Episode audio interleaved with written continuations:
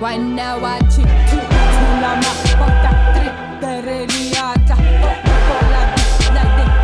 palla di pizza, si,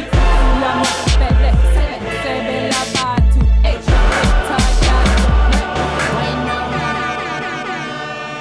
Bonsoir et bienvenue dans Request in Peace. Je suis Meryl et je suis toujours en compagnie d'Étienne. Salut, Ça va? Ça va et toi? Oui, ça va. Et aujourd'hui, on a le plaisir de recevoir Mehdi Maizi. Bonjour, Salut. le plaisir est pour moi évidemment. Bah, franchement, merci d'être là, on est trop contents. Un grand plaisir. Euh, Est-ce que peut-être tu peux te présenter pour ceux qui peut-être ne te connaissent pas? Bien sûr, ben, euh, rapidement, on va dire que je suis euh, journaliste rap, je Mhm. crois. hein. Et euh, ça fait euh, quelques années que je fais ça. Enfin, on va dire depuis 2008 de manière euh, bénévole et essentiellement à l'écrit. Et on- de Mhm. manière un peu plus identifiée euh, à l'écran, entre guillemets, euh, depuis 2014. Yes. Euh, voilà, et j'ai travaillé pour plusieurs euh, médias, dont la BCDR du son au début, au Ouais. KLM, euh, Binge, enfin No Fun via Binge. Mhm. Je travaille avec Deezer aussi, voilà, j'ai fait un peu, enfin quelques autres trucs, mais voilà, grosso modo. Et aujourd'hui, je fais pas grand chose, mais j'anime. moi, je suis en pause, mais j'anime quand même rap jeu Ouais. sur la chaîne Red Banks, donc de Red Bull, parce que nous, avons- nous avons tous vendu nos âmes et nous travaillons pour des marques maintenant. Mais voilà, mais grosso modo, je parle de rap quoi, en vrai. Ouais. Voilà. Je crois que c'est bien. Et aujourd'hui, il y a un épisode de rap jeu euh, qui sort assez en- Tout à fait. emblématique, non? Emblématique, je sais pas, mais euh, complètement improbable, Ouais. puisque le casting est assez fou. Bah, je pense qu'au moment où ça sortira, euh, les gens seront Les gens sortis. l'auront vu. ouais. Bah, vu, je sais pas s'ils l'auront vu, mais en tout cas, ce sera sorti. Et on a euh, Big Flo avec Seth Joes, qui est un jeune rappeur, contre Oli et Kalash Criminel. Donc ça n'a pas Mhm. Wow. grand sens. Ouais. Euh, et l'épisode est, je crois, assez cool, quoi. Donc voilà. Trop bien. Euh, du coup, je rappelle un tout petit peu le concept de l'émission. Je vous ai envoyé des catégories. Euh, il a fallu que vous trouviez des morceaux pour illustrer ces catégories. Et je vais vous demander donc de justifier. On va écouter un bout de chaque morceau. Et ensuite, je donnerai un point à mon préféré. D'accord. oh, c'est complètement subjectif, quoi. Voilà, c'est ça. Ah, ça, ça peut, ça peut être humiliant même parfois. c'est déjà arrivé. hein. Très bien. J'avais pas compris qu'on est, donc c'est vraiment un battle, quoi. Ah c'est ça. Moi, je venais en paix, quoi. Ok. Non, mais les points, c'est pour, euh, pour la déco. C'est pour la déco. Ouais, je suis sur deux branlées consécutives. C'est vrai. con- enfin, concédé. Hein. Je- Ça fait deux émissions de suite que j'applaudis le vainqueur. Genre, bon, j'avoue que là. Ouais. C'est maintenant, je vais. Parce que moi, j'ai. Tu sais, genre, on va trouver des excuses. Genre, j'ai pas donné des trucs super obscurs, hein. J'ai donné des trucs. Ah euh, non, non, mais ça-. Ça, c'est pas. Je commence déjà à préparer ma défaite.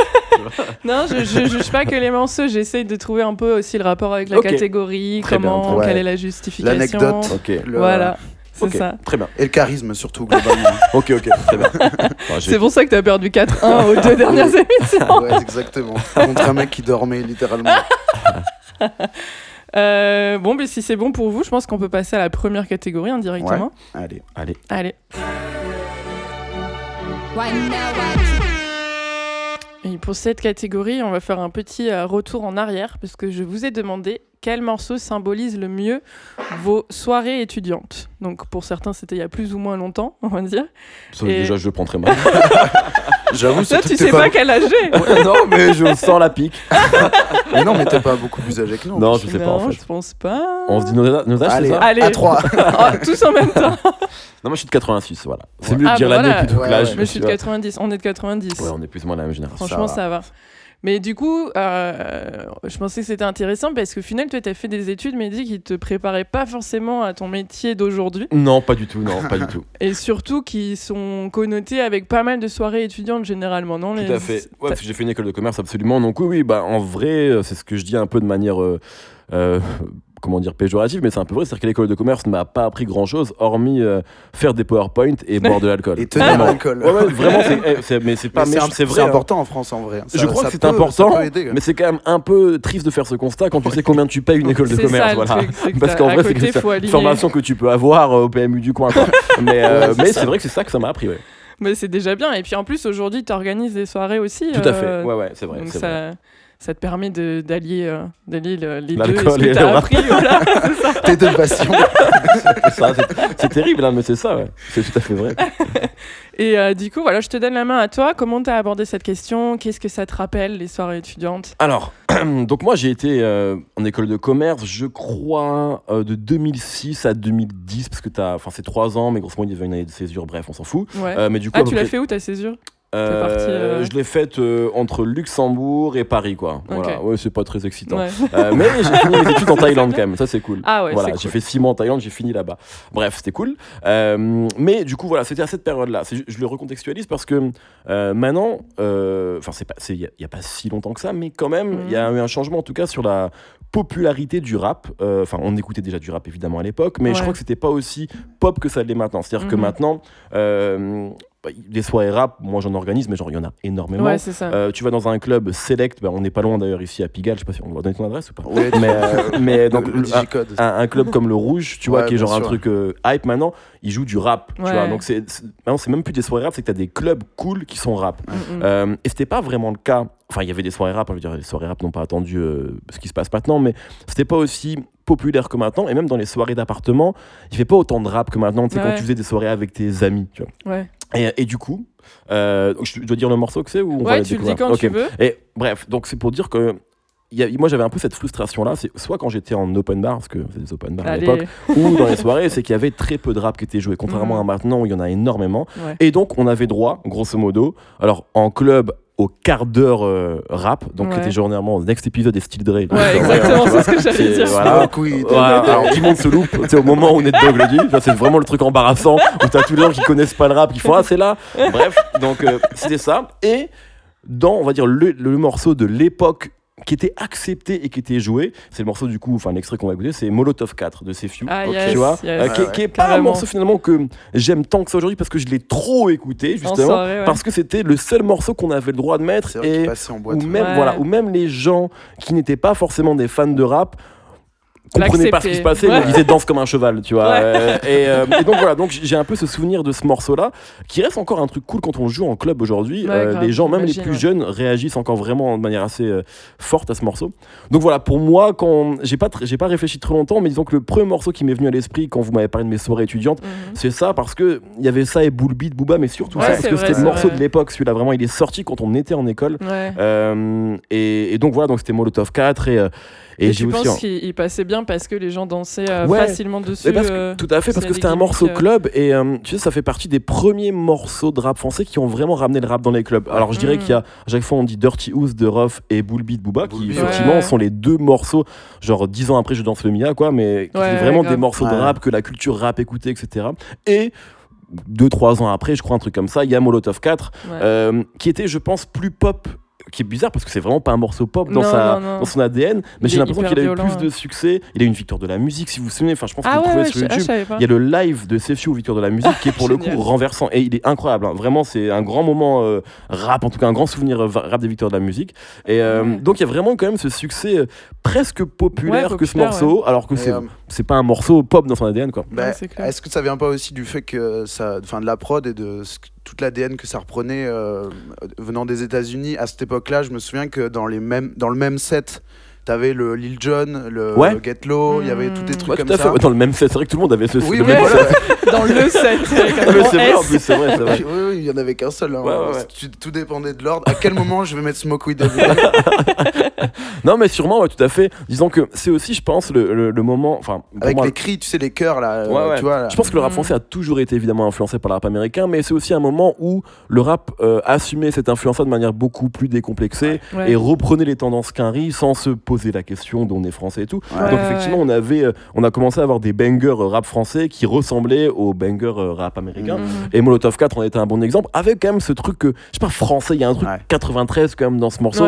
Euh, et puis aussi dans, dans ce que dit Sefiu, quoi, qui, qui est vraiment. Enfin, moi, c'est toujours ce que je dis, c'est.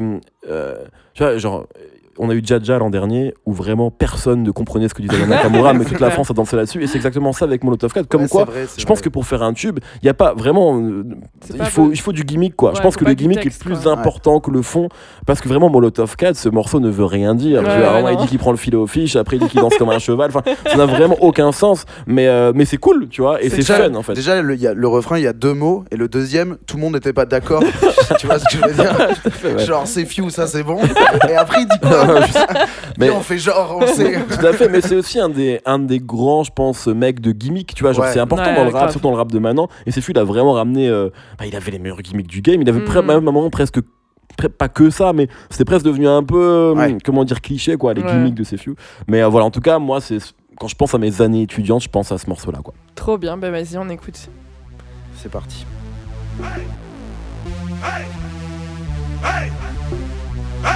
Oh, je me présente Molotov. Undercover, le micro chauffe Appelle-moi Mr. Over. Moi j'innove, depuis Radio Nova. Sur un son qui groove, qui va raser ta touve Pourquoi tu l'ouvres? Quoi, qu'est-ce que tu me prouves? Ta carrière je crève, comme un Aquanikova Vas-y tu me couvres, braquage sur un convoi. Mon flow dans ta couvre, j'attends que ça les achève. Le son t'achève, danse comme un cheval. Ici pas de philosophe, ça rêve à trop de œuvres. Vas-y chauffe, ça rêve n'est pas love Bouge la tête des ouvre, les bourgeois deviennent ouf. J'ai huit de bouffe, ça vient de les sous-bois. Pas de son pour les deux bois, j'parle pas la langue de bois C'est Rouskova, Sénégal au Tamba Ton style est trop pauvre, moi Hamdoullah ça va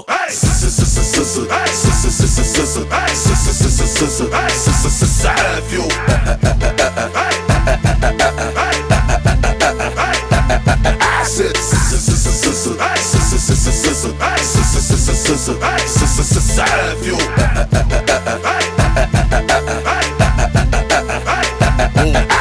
J'en plus comme un junkie. Safe t'es pas funky. La merde dans ton paquet L'horreur moi c'est Chucky. Flow trop paraki J'mange trop comme les hackers J'glisse comme au ski. Au top comme Cherokee Lève tôt comme les frosties.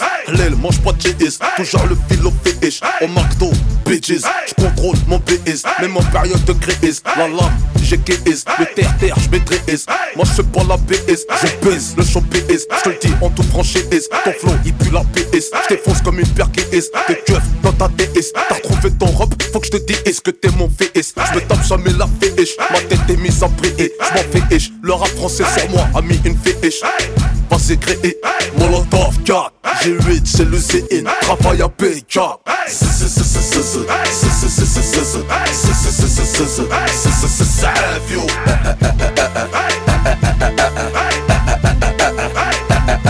Ça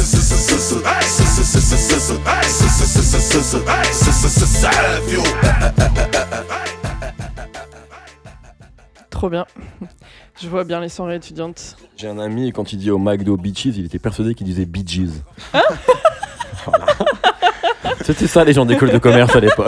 C'était pas très cool. hein. Bee Gees. Pourquoi il dirait Bee Gees Mais pourquoi pas en fait, en vrai Franchement, vu ce qu'il dit dans oui. le C'est morceau. vrai, c'est vrai, c'est vrai. Mon flow est trop paraki, je ne sais pas ce qu'il raconte. Tu vois C'est une référence à Greg Araki, le réalisateur. Je ne sais pas ce que fait Sefiu. Tu vois, mais bon. Donc ça, c'était le moment que t'attendais dans les soirées du jeudi soir. Quoi. Le moment où. Molotov 4 allait passer. Absolument. Ouais. On en était là. Donc aujourd'hui, tu te rattrapes. Mais il y a un truc comme ça, je crois. rap. Tu sais que je crois qu'il y a un truc comme ça, hein. un Ouais. peu de peut-être de revanche quoi, parce que maintenant c'est tellement, on a tellement le droit de faire ça et genre c'est tellement Ouais. cool et Ouais. qui est apprécié par les gens que c'est pas une, pas du tout une revanche, mais je veux dire, euh, il y a un truc quand même. euh, je me dis, j'aimerais bien avoir 20 ans maintenant. Enfin, Ouais, je suis très ça. heureux de ma, enfin voilà, mais euh, je pense que les, les soirées en club sont plus cool maintenant qu'à mon époque. Enfin pour un mec comme moi en tout cas. Ouais, tu je vois. vois. Tu dois avoir Mais des... du- ouais, du- Pardon, excuse-moi. Du coup, j'y pensais qu'aujourd'hui, enfin dans tes soirées, il y a certainement des étudiants qui viennent. Ouais. Et si on leur pose la question dans 10 ans, ils se rappelleront peut-être des morceaux que tu passais dans tes soirées. Et ben c'est encore Molotov 4. C'est ce que j'allais dire. c'est re, c'est re Et Dirty. Woods et Bulby, voilà, je vous emmerde. Et smoke weed. non, mais par contre, tu dois avoir des anciens camarades qui, qui font. Attends, mais lui, c'est le mec qui, qui turn up sur euh, Molotov 4. euh, Molotov 4. mais, mais genre, euh, en fait, c'est pas si étonnant que ça, son parcours, tu vois. C'est Ouais, ça. ouais, non, non, bah oui, oui, c'est vrai, c'est vrai. Et euh, bah, trop bien. Et toi, Étienne, comment t'as abordé cette Euh, question? moi, j'ai euh, j'ai carrément euh, sondé des gens. Ah, Parce que- des potes. Alors, en fait, je vais. Ah ouais, je donc vais- tu triches toi. Non, non, non, non. En fait, je vais, je vous- je vais tout vous expliquer. Ok. Euh, moi, donc, donc, nous, on est de Bordeaux. Et moi, j'ai fait une partie de mes études. La première partie de mes études, je l'ai faite à Bayonne.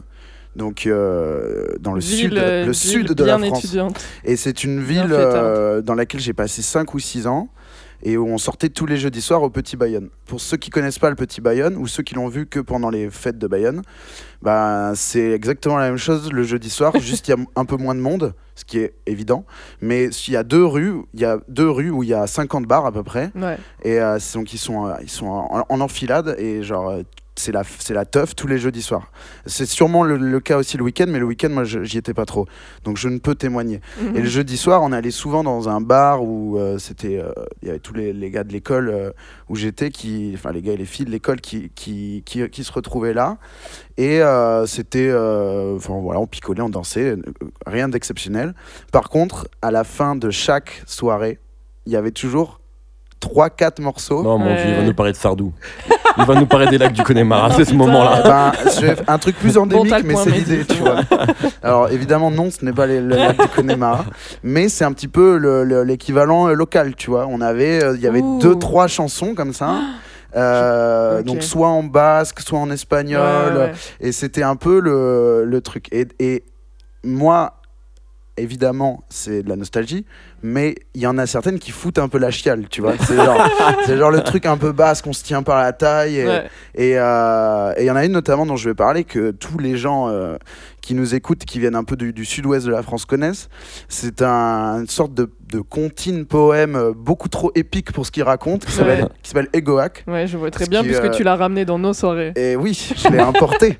Mais euh, on, je- enfin, comment dire, C'est comment il écarte tes bras quand il parle de ce morceau Ouais, Je sens que c'est un moment qu'il important a ses amis, il a, il a ses deux meilleurs ouais, potes sous les bras. C'est la troisième mi-temps là. Mon Jesus gimmick.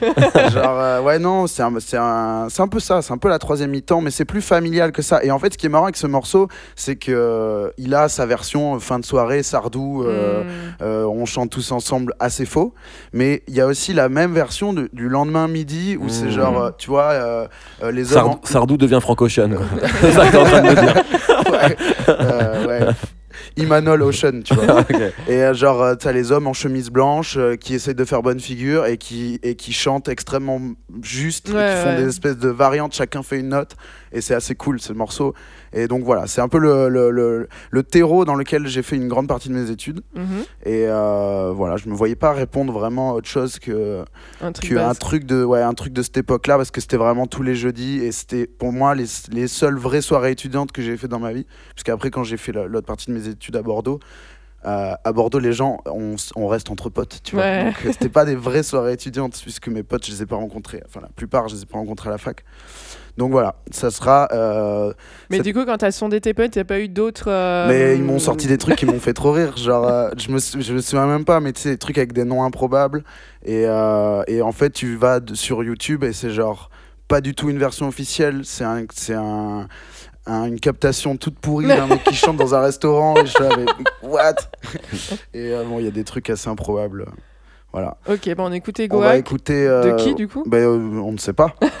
c'est le folklore, euh, le folklore basque là. Donc, euh, je ne sais pas qui est l'auteur de ce poème magnifique. Qui raconte quoi d'ailleurs? Ça, alors de ce que je sais, ce qui est Tu parles pas basque? De- non, mais de ce que je sais, c'est une, c'est l'histoire d'un, comment dire, c'est une métaphore. C'est-à-dire le egoac, c'est-à-dire l'oiseau, je crois. Ouais. Et en gros, c'est quelqu'un qui raconte que euh, l'oiseau veut s'envoler, qu'il aimerait lui couper les ailes, Ah, mais que ce qu'il aime dans cet oiseau, c'est le fait qu'il vole. Donc à quoi bon? Voilà, c'est incroyablement beau. Et, euh, et on écoute ça tout de suite. Allez.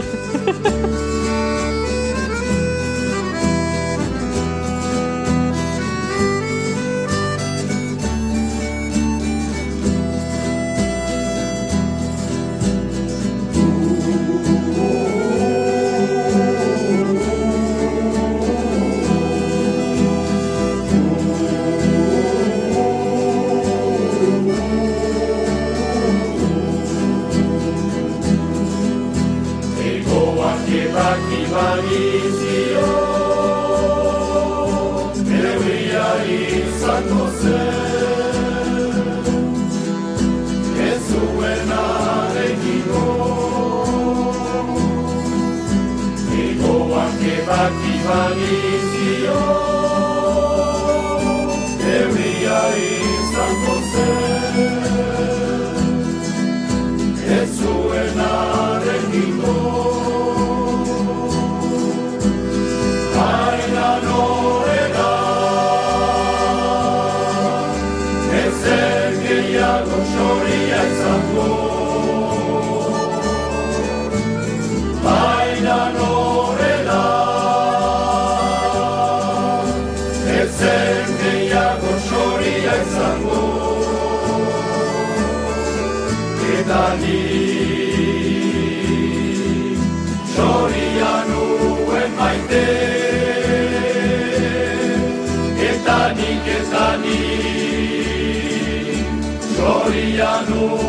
Voilà,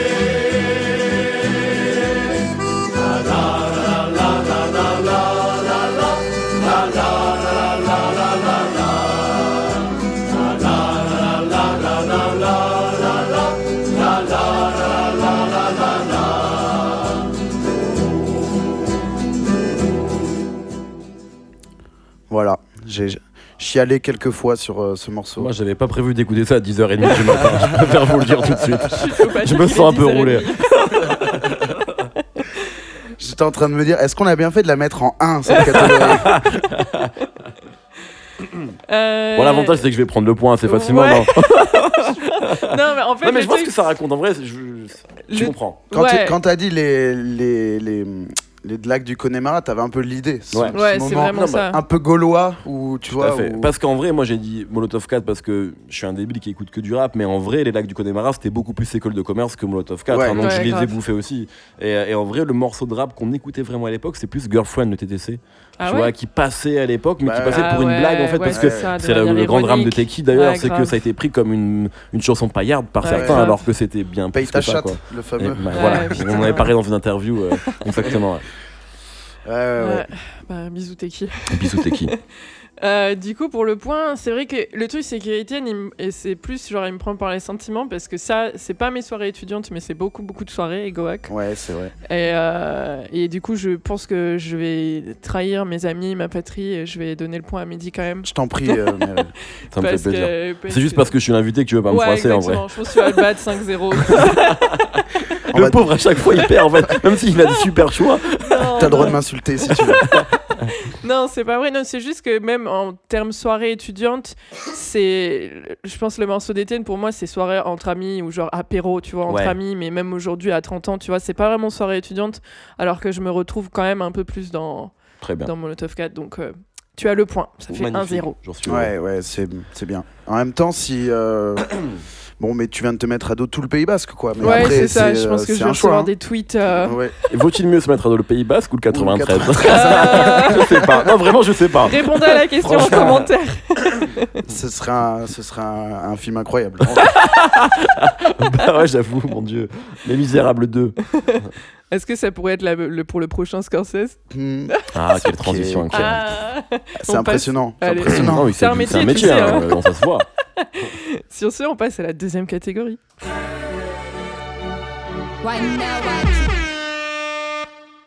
Et du coup, pour cette catégorie, sans surprise, je vous ai demandé quel, est la, quel morceau pour la BO du prochain Scorsese, ou Scorsese. Et euh, du coup, en gros, cette catégorie revient à chaque fois, mais généralement, on donne un genre de film. Et cette fois-ci, on a choisi donc un réalisateur. Parce que. euh, pourquoi déjà? Parce que je pense que tu l'aimes bien, non si Je, alors, dé- je déteste. Ah, je suis plus. Jean-Marie Poiré. non, évidemment, ouais, j'aime beaucoup Scorsese. Mais qui n'aime pas En vrai, c'est un peu. Ouais, c'est ça. Ouais, tu vois, c'est comme euh, Franck euh, Ocean ou tu vois. Non, mais il y a des gens vraiment Zizou. Ouais. Macron, c'est le mec qui, qui dit n'importe quoi. Tout le monde les aime, ces Le gens. mec qui dérape. le mec qui dérape complètement. Donc euh, voilà, non, non, évidemment. Non, mais c'est vrai, genre, il y a, il y a peu de gens, je pense, qui. Enfin, je sais pas, soit les gens ne connaissent pas Scorsese, qu'ils ont, ils ont Ce le qui est droit. possible. ouais. Soit ils le connaissent et évidemment il- c'est génial, tu vois. C'est comme Spielberg ou tu c'est dur de ne pas aimer ces Ouais, gens en fait. voilà, il y a forcément des films qui t'ont marqué. un tout Mais c'est vrai que Scorsese, moi, c'est très important dans ma vie, ouais, cool, mais on, on s'est pas trompé alors. Et du coup, en gros, là, cette fois-ci, c'est euh, euh, donnez-moi un morceau sur lequel vous voudriez qu'il y ait une scène spécifique d'un certain Scorsese. Ouais. Et je te donne la main à toi, Étienne, à quoi t'as pensé? Euh, alors, Quel à quoi j'ai pensé? Moi, je, on sait euh, l'attrait euh, qu'a ce monsieur pour euh, tout ce qui est tout ce qui est mafia, tout ce qui est Ouais. euh, évidemment règlement de compte, histoire de- d'argent sale et tout ça. Et euh, en même temps, moi, j'ai été très surpris, très très agréablement surpris euh, par un film comme euh, The Wolf of Wall Street que Mm. j'ai vraiment mais adoré, que j'ai trouvé drôlissime du Mm, ouais. début à la fin, que j'ai regardé plusieurs fois, ce qui est ce que je fais pas si souvent que ça. Et je trouve c'est en plus c'est un film qui est long et que tu peux Ouais, voir en boucle, c'est ça qui est incroyable. tu Ouais, vois. ouais. Il dure 3 heures, tu vois, mais je peux en- enfin, tu vois, c'est fou. Ouais, ouais, non, mais c'est ça. Et Ouais, puis on l'avait vu au ciné, on était. enfin, Ouais, C'est- ouais, c'est vrai, on l'a vu ensemble ce film. Et, euh, et vraiment, je- je- j'étais là, c'est hyper intéressant, c'est hyper drôle, c'est hyper- enfin, c'est génial en fait. Et je me disais, putain, mais c'est fou, c'est un mec de 70 ans qui, euh, qui a fait ça, tu vois, c'est c'est incroyable quoi. mm, mm. Et, euh, et euh, en fait, je pense que. Je pense qu'on l'arrêtera jamais quoi. Enfin, il y a, genre, si à 70 ans, t'arrives à faire un film aussi jeune et drôle et cool, c'est, enfin, c'est à ce niveau-là, c'est le patron, tu vois. Et je me suis dit, ça serait cool qu'il fasse un, un genre de film de, de, de mafieux, on va dire, euh, mais avec cette, cette intensité-là, cette drôlerie-là, cette coolitude-là, tu vois. Mhm. Et peut-être que pour ça, il faudrait qu'il y ait d'autres types de gangsters, tu vois. Donc ça pourrait être un genre de, de rencontre entre les bons vieux gangsters de Little, de Little Italy ou quoi, et genre euh, les caïds de maintenant, tu vois. Et ça pourrait faire une espèce de plein de situations, soit drôles, soit violentes, soit euh, euh, des réflexions sur euh, euh, le rapport à la religion, le rapport à l'honneur. Peut-être qu'il y aurait des, des trucs comme ça, tu Mhm. vois, entre les, chaque, euh, chaque personnage pourrait amener ce, ce truc-là et finalement euh, recycler, recycler les thèmes, euh, les thèmes fétiches de, de Scorsese. Ouais. Euh, donc voilà, je m'étais imaginé ça et je me, je me, alors je m'étais dit que ça, ça, ça pourrait être marrant que la scène que je vais illustrer avec de la musique, c'est que je m'étais dit ça pourrait être marrant qu'il y ait une espèce de soirée. Euh, euh, euh, bon, c'est pas Scorsese pour le coup, mais je- à la, à la Scarface, quoi. Le truc, euh, Mhm. la soirée démesurée, Ouais. euh, les saladiers euh, de cocaïne, les, les, strip, les stripteaseuses et tout ça, tu vois. Bah, la tu bonne parles de Canal. Plus dans les années 90. hein. C'est pas Scarface, hein. C'est nulle part ailleurs. Ça. et, euh, et je m'étais donc je m'étais dit voilà ça pourrait être marrant qu'il y ait, euh, il y ait un espèce de, de soirée comme ça et que ça partirait un peu en couille euh, tu vois en, Ouais. en truc en truc un peu violent j'aime bien ce truc là par exemple dans la scène culte de- des affranchis quand euh, il euh, you think I'm a funny guy Ouais. c'est le moment où tu dis mais est-ce que ça va partir en couille? Ouais. Mhm. Finalement, ça part en couille, mais pas avec lui, et c'est marrant quand même. Enfin, cette espèce d'ambiguïté que je Ouais. trouve assez, assez stylée. Et euh, donc, on pourrait faire un truc comme ça dans une. euh, je sais pas, par exemple, tu pourrais avoir euh, De Niro en chef de. En, Par en hasard- par parrain, exemple. En parrain absolu. Son fils, un peu ringard, un, un Jonah Hill qui est un peu décevant aux yeux du père, tu vois. Et il organise une, une soirée avec euh, tous les caïds avec lesquels il bosse. Mhm. Et genre, euh, ça donne euh, euh, une soirée donc dans une piscine, champagne à gogo, machin et tout. Et euh, du coup, quel meilleur morceau pour exprimer ce- cette, senti- cette sensation et ce sentiment que Pop Dad de French Montana, puisque euh, ce, ce, bon, ce morceau est incroyable. Euh, j'a- J'aime beaucoup. Et puis euh, le clip, c'est exactement ça, quoi. C'est-à-dire que c'est même plus. Enfin, c'est trop, quoi. C'est genre vraiment. c'est vraiment, c'est vraiment démesuré dans la, dans la, dans la fête de rappeurs, quoi. C'est, Ouais. C'est, euh, à mon avis, c'était même le moment où c'est la fin de, de la bulle spéculative des, des rappeurs qui en font des caisses dans des piscines. euh, Ouais, Et, ça, euh, le point final, ouais, c'est ça. Ouais, la zone d'écrouissage, genre le, le- le- le dernier souffle, là, et on vient, on en fait trop une dernière fois. et euh, et j'adore ce morceau, j'adore la prod, et j'adore euh, le fait qu'il y ait tout ce monde dessus. Et euh, Yes. voilà, donc on va s'écouter ça. J'imagine bien euh, une scène, de, une scène de, de, de pange et de, et, de, et de violence derrière, un truc un peu, un peu scorsésien pour le coup. Voilà. Ok, je vois. On écoute ça. What you twerking Bounce some with? young pop, champagne, they know the face and they know the name. Drop that pussy, bitch. What you twerking with? Work, work, work, work, bounce, work, work, work. What you twerking with? Work, work, work, work, bounce, work, work, work. What you twerking with? What you twerking with? What you twerking with? What you twerking with? Work, work, work, work. What you twerk with? Go it, bust it open. Show me what you twerk with. Ass, ass so good. Need a lap dance. I'm in that white ghost chasing Pac-Man. Hundred out the lot. I be leaning. That's a rock. Hundred large. Bring a mop. Cars tinted like a rock. Got a brain struck in my pocket. Pocket. 30 chains on my collar. Collar. Two drops, no mileage. Mileage. Top off like Wallace. And I'm a hell smoke, bitch. Know that. Know that. Filthy rich before that. You new deal, I throw that. Three beans, I'm on that. Ah, We pop a molly. She bust it up. She see the Gotti. That pussy suck.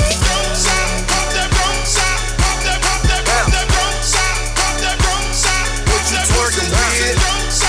Shout out to the Infernos, Strawberries. Luke, what it do? Let's go. I love my big booty bitches. My life a Godfather picture. Local club in my city. I fell in love with a stripper. Bitch know I'm that nigga. Talking photo Bugatti. I'm the life of the party. Let's get these hoes on the molly. You know I came to stunt, so drop that pussy, bitch. I got what you want. Drop that pussy, bitch. Film it, film it. This bitch want me to film it. Ballin', ballin', like I play for New England. Spin it, spin it, spin the stack every minute. That's 50, 100. I see no fucking limits. Shout out to Uncle Luke. Shout out my bitches too. We the two life crew. Two for me, two for you. Feed them bitches carrots. Fuck them like a rabbit.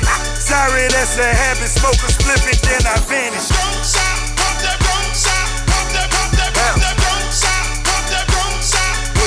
Yeah.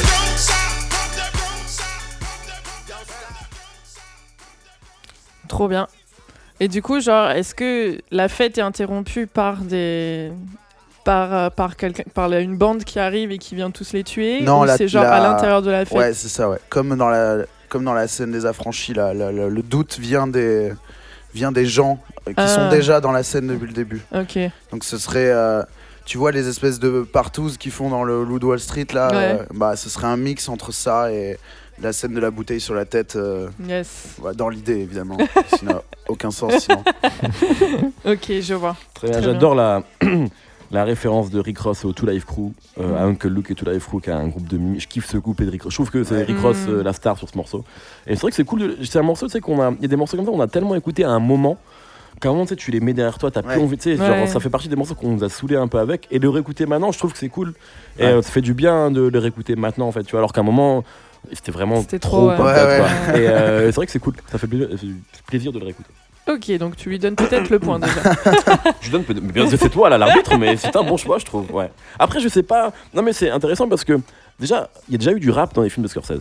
Ouais. Euh, Ouais. Moi, je me souviens sur les infiltrés, il y avait Chief Stem de Nas. Il y en a, sur- il y a sur- bah, même dans le Wall Street. Il y a Kanye, je crois, non Je sais pas si on l'entend Euh, dans le film, on l'entend dans la bande-annonce. il y avait euh, Black raison, Skinhead dans la ça. bande-annonce, mais je crois Ok. qu'on l'entend pas dans le film.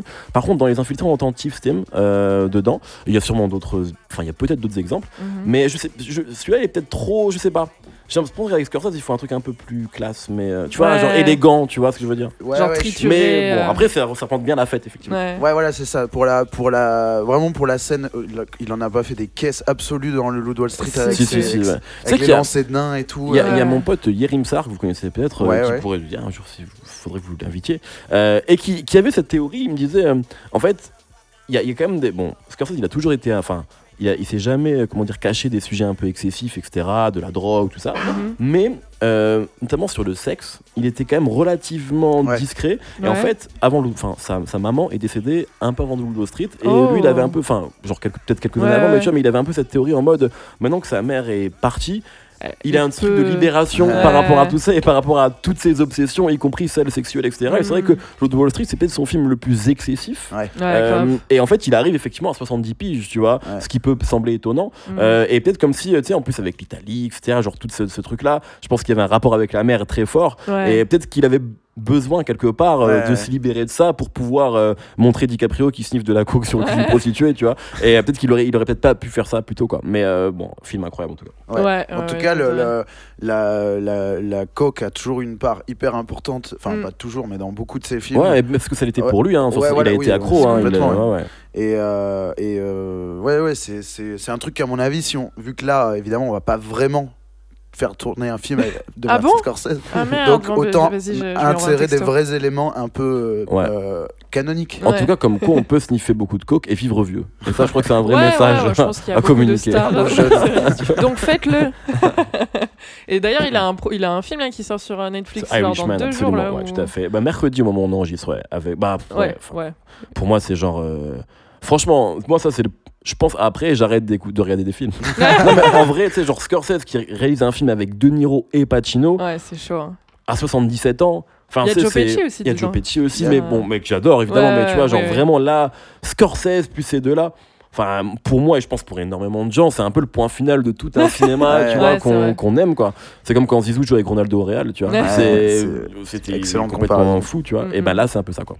Yes. Bah, bah, il me tarde de le voir. Et toi, du coup, Mandy, qu'est-ce que t'as choisi comme morceau et pour genre quel genre de scène Alors, en fait, je suis parti un peu loin. En fait, moi, vraiment, j'ai- pris vraiment comme prétexte cette euh, émission pour parler de toutes mes obsessions dans la vie. Bah Et, écoute, euh, c'est exactement pour ça qu'on t'a invité. magnifique. Et une de mes obsessions, je viens d'en parler, c'est Zizou. Yes. Tu vois.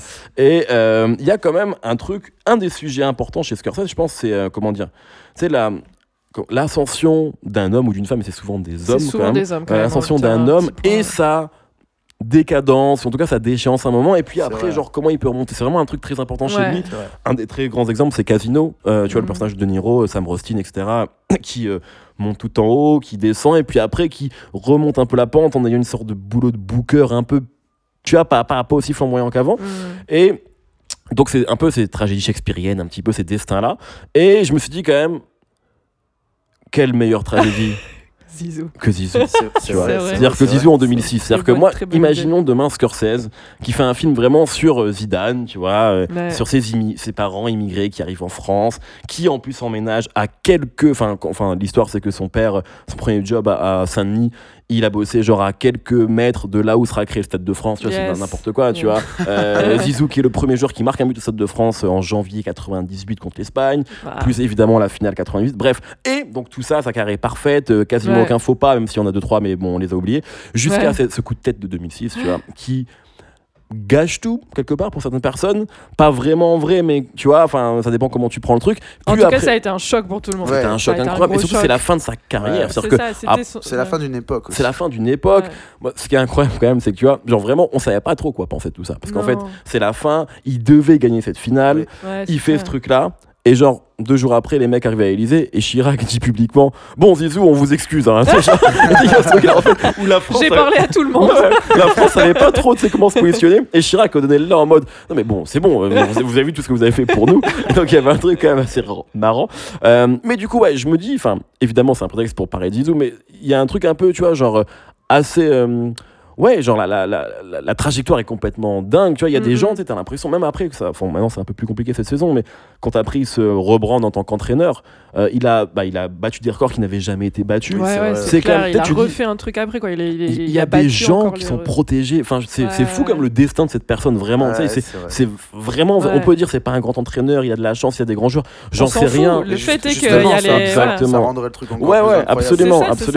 Et du coup, donc, je veux illustrer ça en film. Yes. J'aimerais que Trop- Scorsese illustre ça. Trop bonne idée. Euh, qui jouerait euh, Zizou, je ne sais pas, mais voilà, en tout cas, il y, a- il y a un truc à faire. Et comme musique, Dans son du coup- propre rôle, il était bon, bon acteur dans les pubs. Hein. Oh mon dieu. oh mon dieu. Ça, c'est peut-être le seul point faible de Zizou, tu vois. D'abord Euh, la jambe, la jambe gauche. La jambe droite.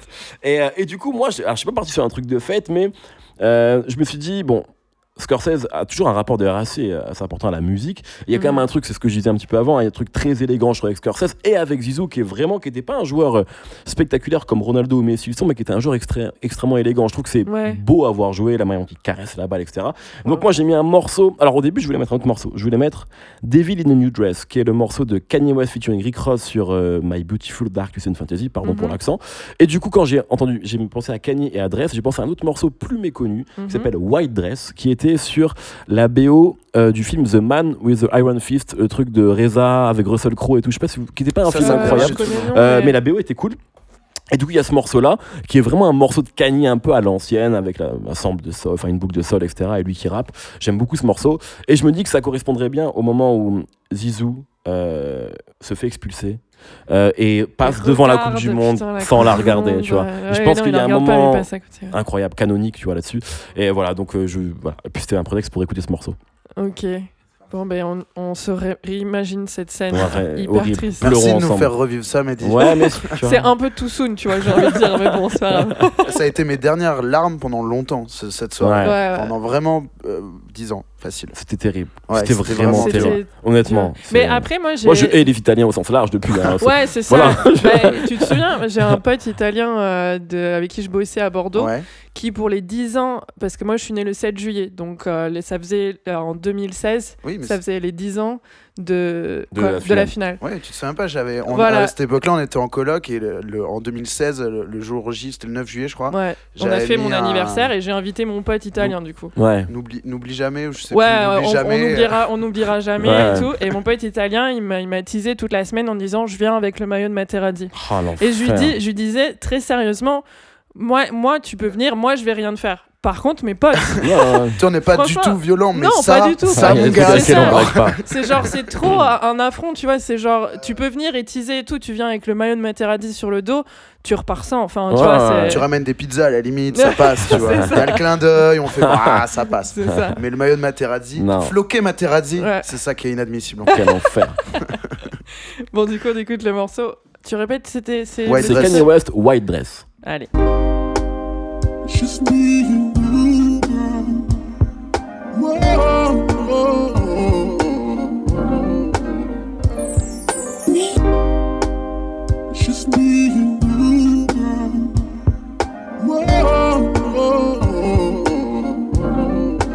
Try and sneak upstairs to your apartment. Aren't you a sight for red eyes? I just flew in and slipped in on your left side. Just a satin gown, you asleep with no makeup. I'm just trying to be inside you before you wake up.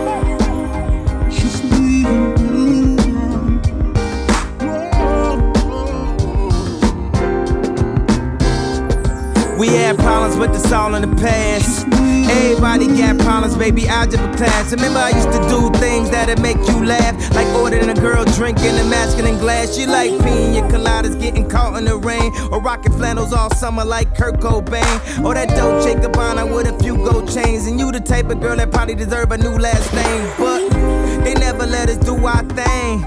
Everybody lying on who I bang. We was on fire, but they blew our flame. Ain't no denying, baby, you have changed. Cause now your high heels clicking, your lip gloss glistening, your hips start switching, you're pissed off tripping. Cause even when we kissing, baby girl, feel different. Friends all diss him like, no, he didn't. No, he didn't. Is you talking about kitten? Is that bitch still stripping, trying to get a pair of Christians? I swear to God that they get you going crazy. But you play it off and say, how's work, baby? Well, some of the models is too coated to walk straight. But seem to still love the man that they all hate. But babe, I call you back and say you say that always. And kept me on the phone and demanded they always see. She knew about all my lies the whole time. And my credit's so bad I can't get no one to co-sign. I would've thought she would've busted a dope crime, but she up and left a nigga and she ain't give me no sign now. She back in the club in a tight dress with dreams of some day wearing a white dress scene with some lame. It's a miracle that she had talked to a nigga with a 10 year ago swag. But sound like none of her girlfriends, quote unquote, cause her girlfriend. C'est dur. C'est triste. Hein. C'est très triste. Mais moi, du coup, vu que je suis pas une super fan de foot et que je connaissais, enfin, je connais les grands moments comme ça, mais je connais, je connaissais pas tous les. Tu es Materazzi quand même, ce qui est suffisant. c'est ça. Euh, mais euh, j'ai j'ai appris, enfin, je sais plus ce que j'ai regardé, peut-être un documentaire ou quoi, que moi, pour moi, je pensais qu'en fait, ce qu'il avait fait à ce moment-là, Zidane, c'était vraiment un truc qui, qui était genre choquant pour lui.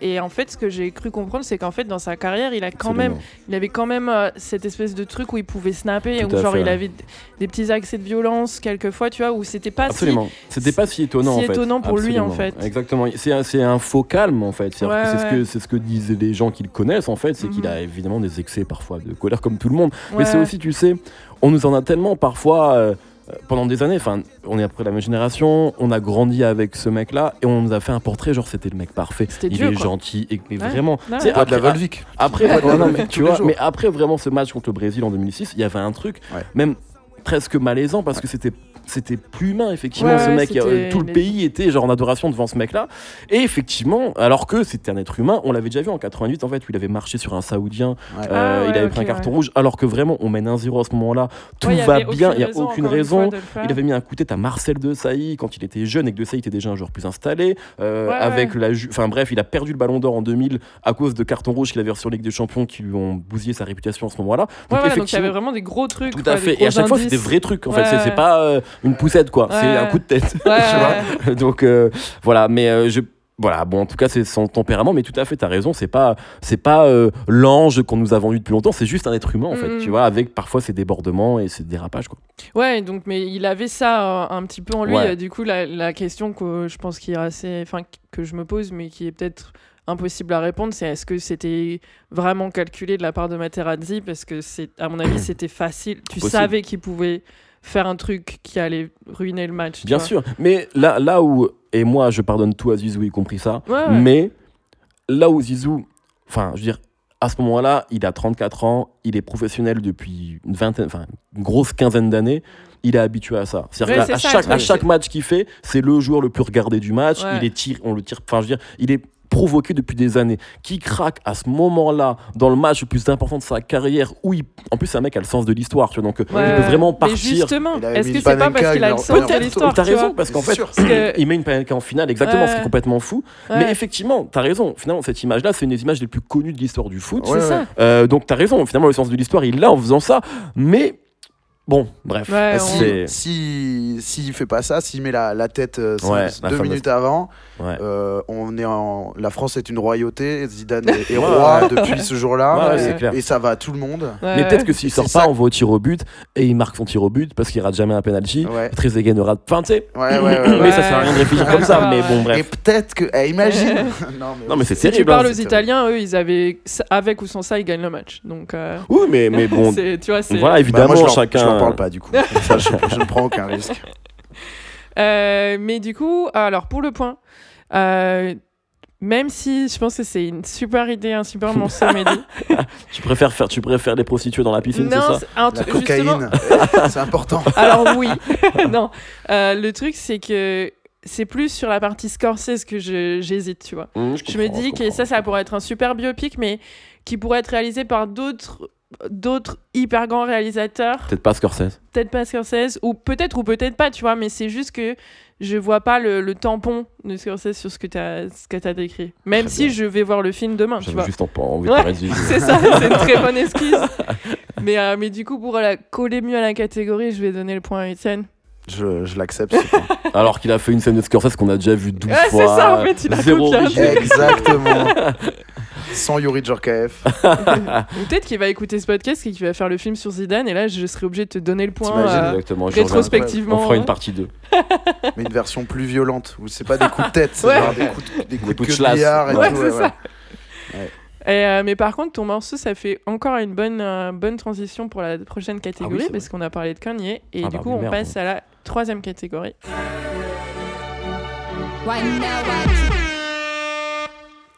Et du coup, pour cette catégorie, je vous ai demandé quel est votre morceau de rap de Chicago préféré. Alors moi, j'y connais pas grand-chose dans le sens où j'ai pas en tête, tu vois, les différentes scènes des différentes villes. Et ça me fascine tout le temps de- d'écouter des gens parler et où je sais qu'ils ont la carte dans la tête, tu vois, avec Ouais, les ouais. différents styles de, de rap ou même d'autres genres de musique. Euh, quand je pense à Chicago, je pense à Kanye. Ouais. Et puis, euh, et puis après, je sais qu'il y a plein d'autres rappeurs, mais du coup, je, je trouvais ça intéressant de t'écouter en parler un petit peu. Et, euh, et voilà, je te donne la main. Bah merci. Ouais, bah alors on va parler encore de Kanye, mais indirect. Enfin, il est directement impliqué sur ce morceau, mais c'est pas lui l'interprète principal. Yes. Euh, en fait, bah, moi, quand je pense à Chicago, euh, je pense à Common. En, Ouais. en vrai- qui est bon, évidemment Kanye, mais qui pour moi, le rappeur emblématique de Chicago, c'est Common. Yes. Ça a longtemps été vraiment. euh, ah, J'ai une anecdote sur ce morceau d'ailleurs, tiens, je vais la raconter. C'est trop bien ce podcast. Euh, et, euh, et bref, et, hum, ça, enfin, pendant longtemps, j'ai dit Common c'est mon rappeur préféré parce que il avait une discographie que je trouvais assez parfaite. Même genre ses, ses albums moins salués comme Electric Circus, c'est des albums que j'aime énormément, que je trouve euh, Mhm. parfois un peu expérimentaux, mais il allait toujours plus loin. Donc, euh, c'est pas forcément le rappeur le plus emblématique d'un son de Chicago parce que c'est quelqu'un qui est allé sur, sur plein de terrains différents. Mais pour moi, c'est le rappeur qui a euh, incarné la ville et qui l'incarne encore. euh, Enfin voilà, pendant vraiment, qui l'a incarné pendant des, des années. Et euh, il y a eu un retour en grâce avec un album qui s'appelle B qui sort en 2005 si je ne dis Mhm. pas de bêtises. En fait, justement, euh, Common à ce moment-là, bon, Common était déjà un rappeur éminemment respecté. Il avait sorti des disques extrêmement importants dans les années 90, notamment Résurrection. Si vous l'avez pas écouté, je vous conseille à tout le Mhm. monde. C'est vraiment une œuvre magistrale. Euh, mais du coup, donc début des années 2000, euh, il a fait un truc que les rappeurs ont trop souvent fait, qui a brisé la carrière, c'est qu'il est sorti avec Erika Badou. Erika. Badou. Artiste merveilleuse, mais elle brise des hommes. Ah ouais ah ouais, elle a brisé des carrières, cette femme-là, vraiment. C'est, je sais pas ce que le pouvoir qu'elle a, mais tout le monde, enfin, personne n'est ressorti indemne d'une relation avec Erika Badou, vraiment. Et donc, ils ont été ensemble, et du coup, comment à ce moment-là, il a commencé à mettre des bonnets en laine, à s'habiller bizarrement, et à dire, je vais faire de la musique bizarre, tu vois. Alors, ça a donné des albums, moi, que j'aime beaucoup, notamment Electric Circus, dont je parlais avec JD, mais qui sont des disques qu'on enfin notamment ce disque-là qui n'a pas été vraiment compris euh, par les gens. C'est justement le moment où les gens disaient oh comment il est relou là. Vois, il fait des trucs bizarres et tout vas-y Ouais. euh, mec rappe en fait. Et euh, alors qu'en fait ils rappent mais c'est juste que ils sont allés loin sur ce disque là et du coup il- il- on va dire que le nom de Common à ce moment-là est, est devenu moins cool. Et donc en 2004-2005 Kanye, lui, est en train de devenir Kanye West. C'est-à-dire que, et euh, Kanye, c'est ça que j'aime bien. Et c'est ça, moi, je, enfin, je crois que c'est le point commun entre plein de choses que j'aime. J'aime bien les mecs, évidemment, qui changent, qui amènent un truc euh, nouveau, frais. Mais Mhm. j'aime bien que les mecs connaissent leurs classiques, tu vois. Et Ouais. c'est, là- c'est, c'est exactement ça, tu sais, dans Scorsese. Et c'est pour ça que je trouve que Pop Dat est une, est une bonne ref, parce que dans Pop Dat, il y a Rick Ross qui fait une ref à tout Life Ouais, Crew. ouais. Et dans les films de Scorsese, il y a toujours des refs à plein de films et tout, tu vois. Il y a toujours des trucs euh, qui s'entremêlent, en fait. Et Mhm. c'est toujours cool, c'est quand toi, t'es amateur, que tu captes des. Ouais, grave. J'aime bien. Bref. Et le respect des aînés, entre guillemets, c'est toujours un truc que je trouve cool. Et Kanye, il était vraiment dans ce truc-là en mode, moi, je vais changer de rap, je vais être le meilleur artiste du monde. Mhm. Mais en même temps, je sais d'où je viens et Common est une légende. Et je vais, faire, Ouais. je vais lui produire un album et on va remettre Common là où il doit être. Et du coup, il y a cet album-là, B, qui est quasiment intégralement produit par, euh, par Kanye. Il y a aussi des prods de JD qui étaient décédés euh, un peu après, mais du coup, il y avait, je crois, il y a deux prods de JD sur cet album-là qui, qui étaient des restes de JD et que Common Mhm. a brillamment utilisé. Euh, voilà, et donc, il y a vraiment cette collaboration-là entre Kanye, le producteur, et Common, le rappeur, qui sont ben, peut-être les deux rappeurs les plus emblématiques, enfin, deux personnalités les plus emblématiques du rap de Chicago, Chicago. et même. En tout cas de la musique de Chicago, même si Chicago c'est pas que le rap, hein, très Ouais. clairement. Euh, et voilà, et donc il y a cette introduction. Le morceau s'appelle B, que je trouve incroyable. Et anecdote, Yes. euh, quand je suis en classe préparatoire, euh, ben, je- aux écoles de commerce, donc Ouais. je passe des concours, etc. Et je suis admissible dans certaines écoles. Et à l'époque, euh, je sais pas si elles- peut-être qu'elles le font encore, mais les, les, euh, écoles nous envoyaient des DVD de présentation de leurs écoles, tu vois. voilà. Et donc qu'il y avait des lip dubs dessus de, il y avait, il y Oh, avait sombre, sombre époque. Euh, et euh, sur le générique de l'école de Tours-Poitiers, alors je suis allé à Lille à l'école, mais j'étais admissible à cette école, à l'ESM Tours-Poitiers, bref, je sais pas si ça s'appelle comme ça encore. Et euh, là, tu lançais le DVD. C'est fou parce que ce jour-là, vraiment, avant je lançais le DVD, ce jour-là, j'étais avec mon, un pote à moi, on était en voiture dans ma Skoda Fabia et euh, on roulait et il me disait, je pense que Bid Common, ça va être un classique. Je pense dans quelques années, on en reparlera comme d'un classique. Je fais Hmm. peut-être, je sais pas, bref. Et vraiment, le, le fin d'après-midi, ce jour-là, je mets le DVD du bon, je vais regarder ce qu'il propose, cette école. La musique de cette école, c'était B de Common. Wow. Et tu pas je- allé Non, je suis pas allé. Ah, mais je, me suis posé. mais en fait, je suis allé dans une école qui était un peu mieux cotée, parce que à l'époque, Ouais, on a est très bête, on regarde les classements qui jouent plus voilà, que la musique dans le DVD. Voilà, il faut rassurer la maman. Ouais, Tu vois Mais il te voulait là, il te voulait. non mais je me DVD étaient incroyable des fois et, non mais c'est vrai qu'est-ce qui serait passé si j'ai- peut-être qu'il y avait un truc du destin que j'ai refusé en fait je sais pas mais, euh, mais du coup, voilà, c'était juste pour euh, parler de ça. Et c'est un morceau euh, très important et aussi qui vraiment re, re-rend euh, Common cool à ce moment-là, alors qu'il Yes. ne l'était plus. Et il Ouais. le remet vraiment dans les discussions rap. Et c'est un morceau brillant, la prod, la, pro- la progression du titre. Euh, voilà, donc ça fait encore un truc avec Kanye, mais bon. Est-ce qu'il a quoi. quitté Eric Abadou euh, à ce Ouais, moment-là ouais, ou elle l'a quitté, je pense c'est elle qui quitte. Hein, pas, on ne quitte pas Eric Abadou, vraiment. ça, Elle ça en se a passe pas fini comme ça. avec toi. Ouais, c'est ça, elle est passée à un autre rappeur. Bon. Elle va briser notre carrière. Ouais, ouais, c'est ça. Bon, trop bien, on écoute ça.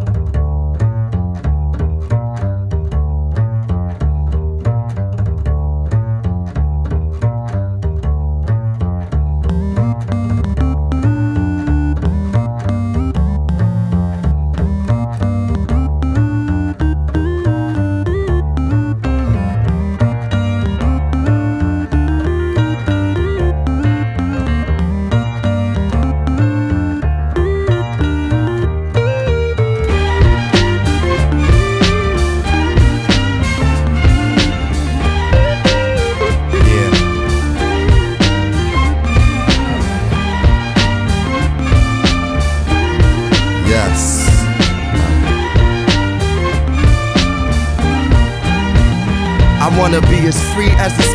Those who left. I'm talking Malcolm, Coltrane, my man Yusef.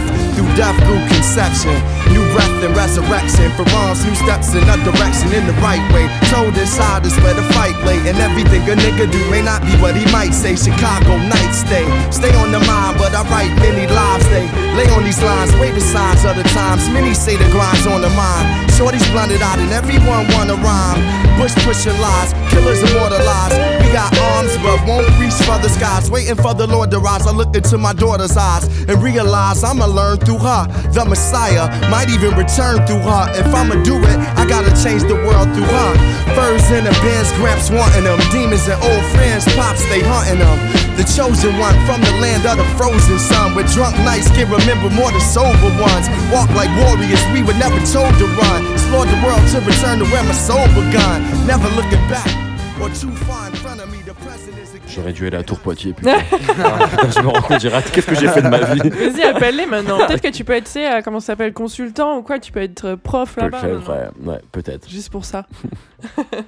Euh, ouais, bah trop cool. Et toi, Étienne, t'as pensé à quoi? À quoi tu penses quand t'entends Chicago, rap de Ben, Chicago euh, moi, À qui tu penses? ch- quand tu me dis Chicago, les premiers trucs qui me viennent, ce sera pas du rap, ce sera plutôt, euh, ce sera plutôt la house music. Ouais. Ouais. Euh, sauf que tu sais, euh, mon amour pour le, le, le mélange entre la house, la club music et le rap. Et euh, je pense qu'il y a peu d'endroits sur Terre où ça s'est mieux passé que là-bas. quoi. C'est- C'est vraiment, euh, ça s'est entremêlé complètement. Il y a des trucs. À la même époque, du coup? Il a, f- Enfin, non mais tout le temps en fait. ouais, il, y a des trucs, on- il n'y a pas de frontières en fait. C'est Ouais. vraiment euh, là-bas les, les DJ se comportent comme des rappeurs, euh, les les hum, les rappeurs se comportent comme des samples dans des morceaux de, de club music. Euh, Enfin bon, il y a évidemment de, de tout, hein, mais je veux dire là, je suis en train de penser à la Booty House, tous Ouais. ces trucs là. Et euh, et euh, voilà, c'est la première chose qui me vient quand tu vas me parler de Chicago. Maintenant, quand tu vas me dire le meilleur morceau de rap de Chicago, euh, évidemment, évidemment qu'on peut, j'aurais pu mettre un morceau de Kanye West. Ouais.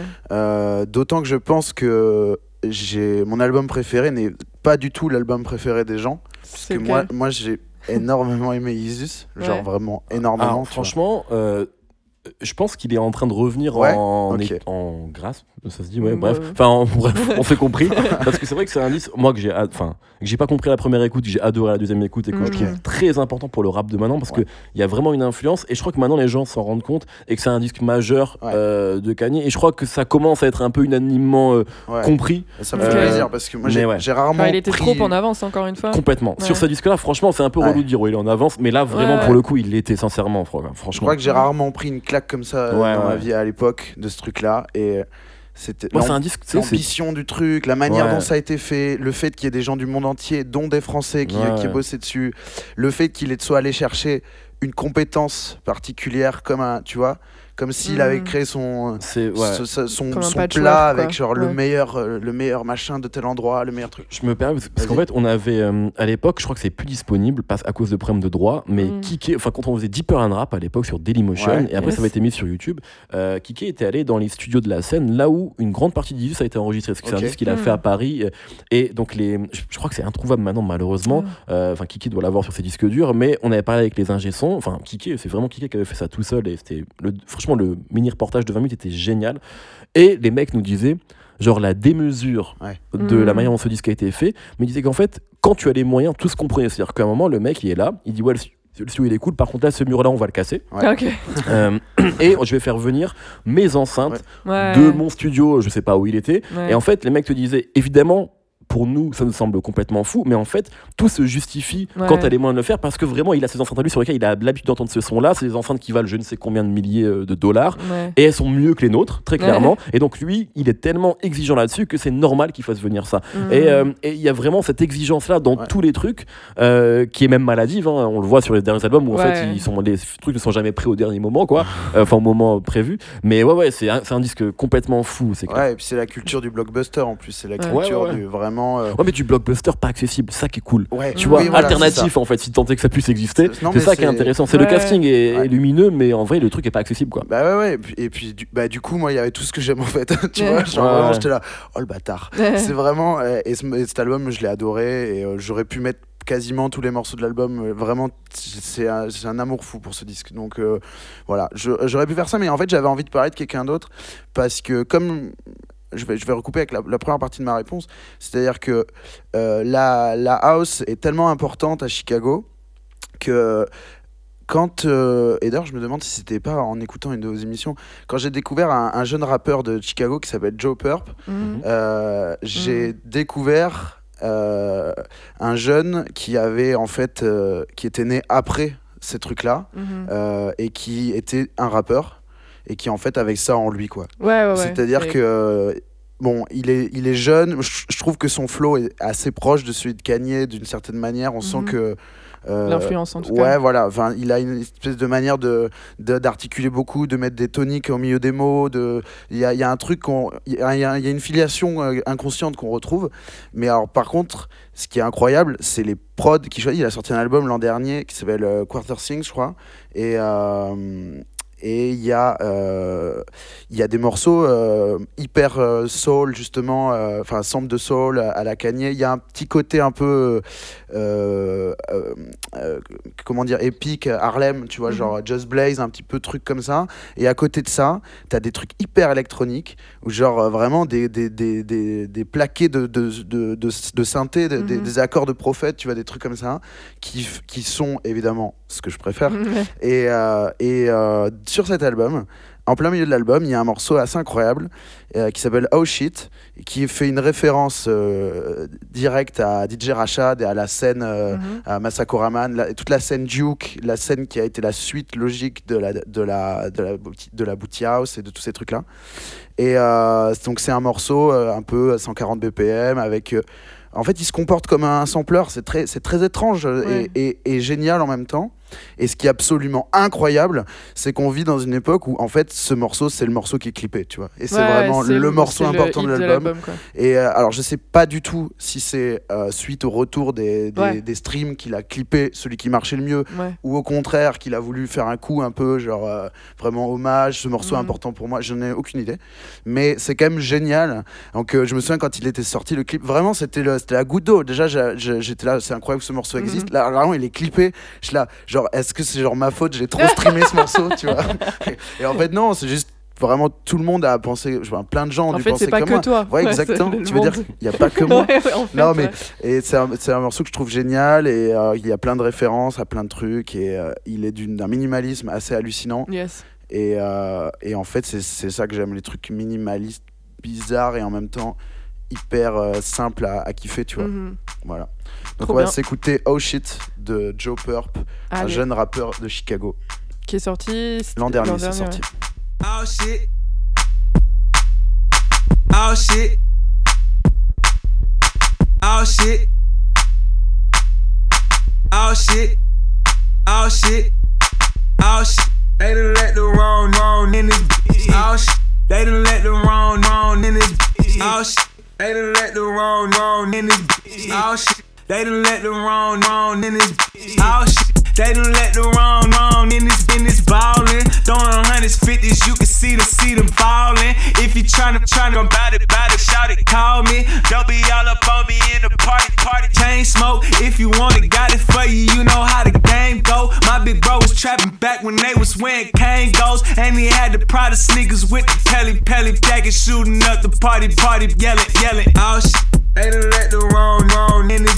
Oh shit, they done let the wrong, wrong in this bitch. Oh shit, they done let the wrong, in this bitch. Oh shit, they done let the wrong, in this. Oh shit, they done let the wrong, wrong in this, in this ballin'. Picking rolls, giving goals, finger rolls, call me. If you tryna, tryna I'm bout it, bout it, shout it cautious. Poppin', poppin' another, got me nauseous. Chain smoke, and we got it for you, shout it. You know how the game go. Folks in them was trapping back when they was wearing iceberg sweaters with the jeans, with the creases, Gucci sneakers, turban, turbans off of people had to yell it, yell it. Oh shit, the wrong, wrong.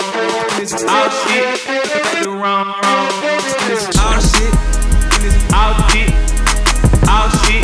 let the wrong, wrong. Oh shit, let the wrong, wrong. Oh let the wrong, wrong. Oh oh let the wrong, wrong. Oh oh let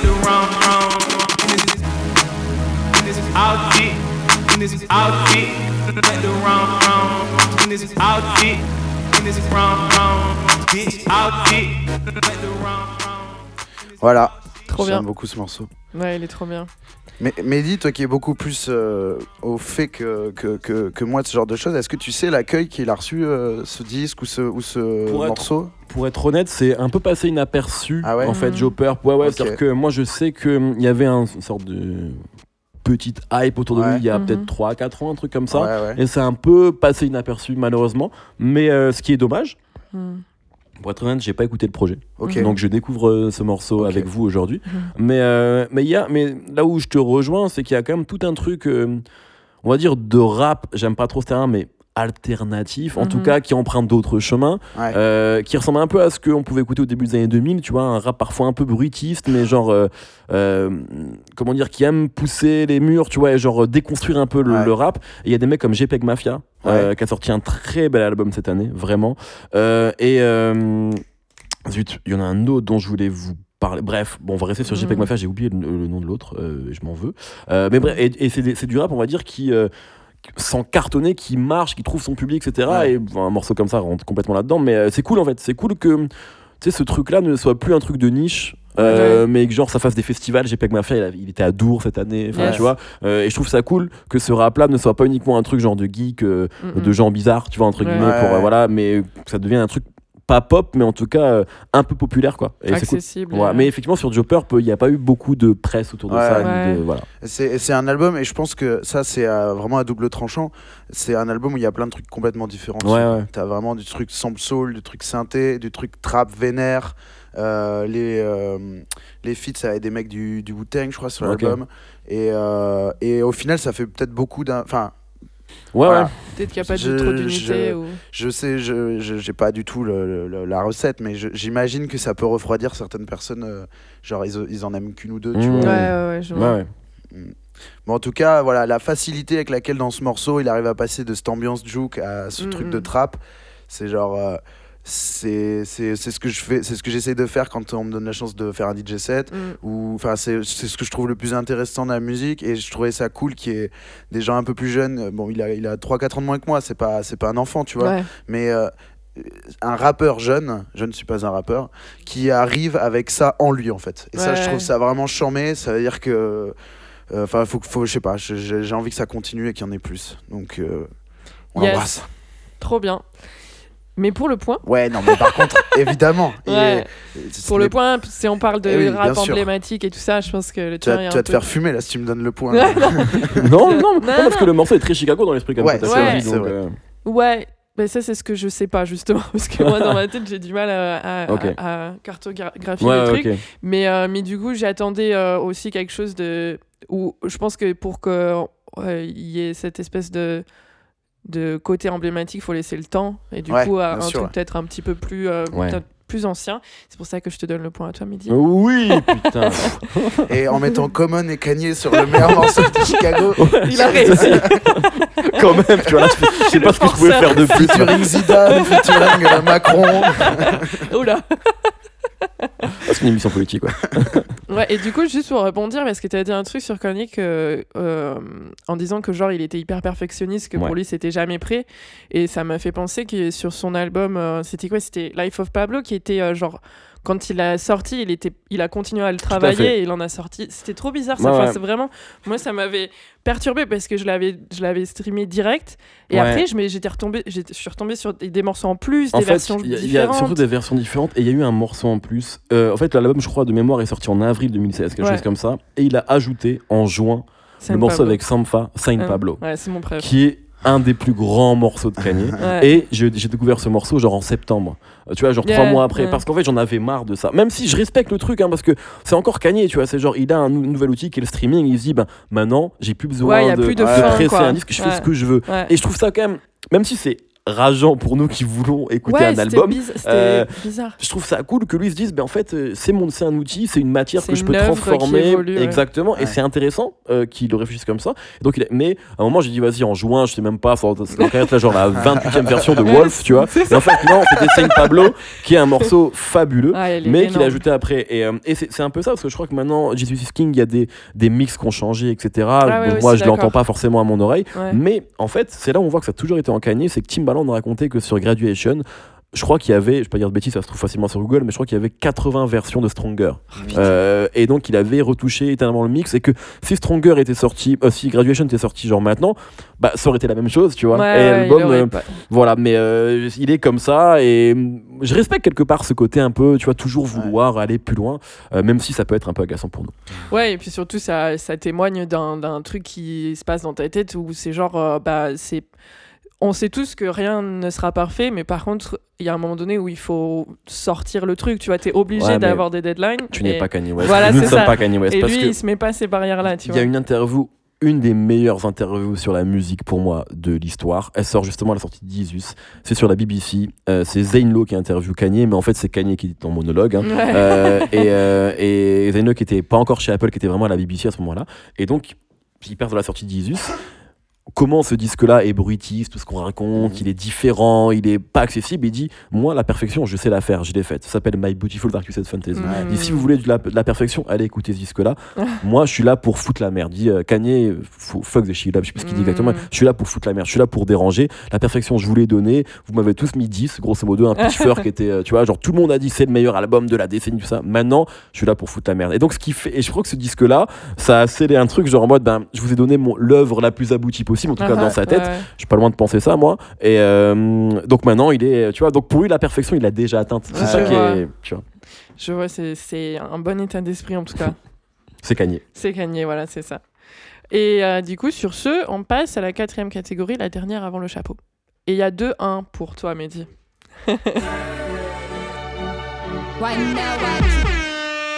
J'ai j'ai le sentiment que j'avais envie de dire un truc et que je l'ai oublié. Ah mince, Ça me reviendra, c'est pas grave. ok. Je ferai des tweets. ok. Euh, et pour cette catégorie, je vous ai demandé, du coup, ça rebondit un peu sur un truc que tu as, que as dit à la catégorie d'avant. C'est quel morceau a renouvelé ou dynamité son genre? Tu as dit que tu aimais bien les artistes qui, genre, dépoussiéraient Ouais. euh, leur genre. Et par contre, je te donne la main à Étienne pour cette, Ouais. pour cette catégorie.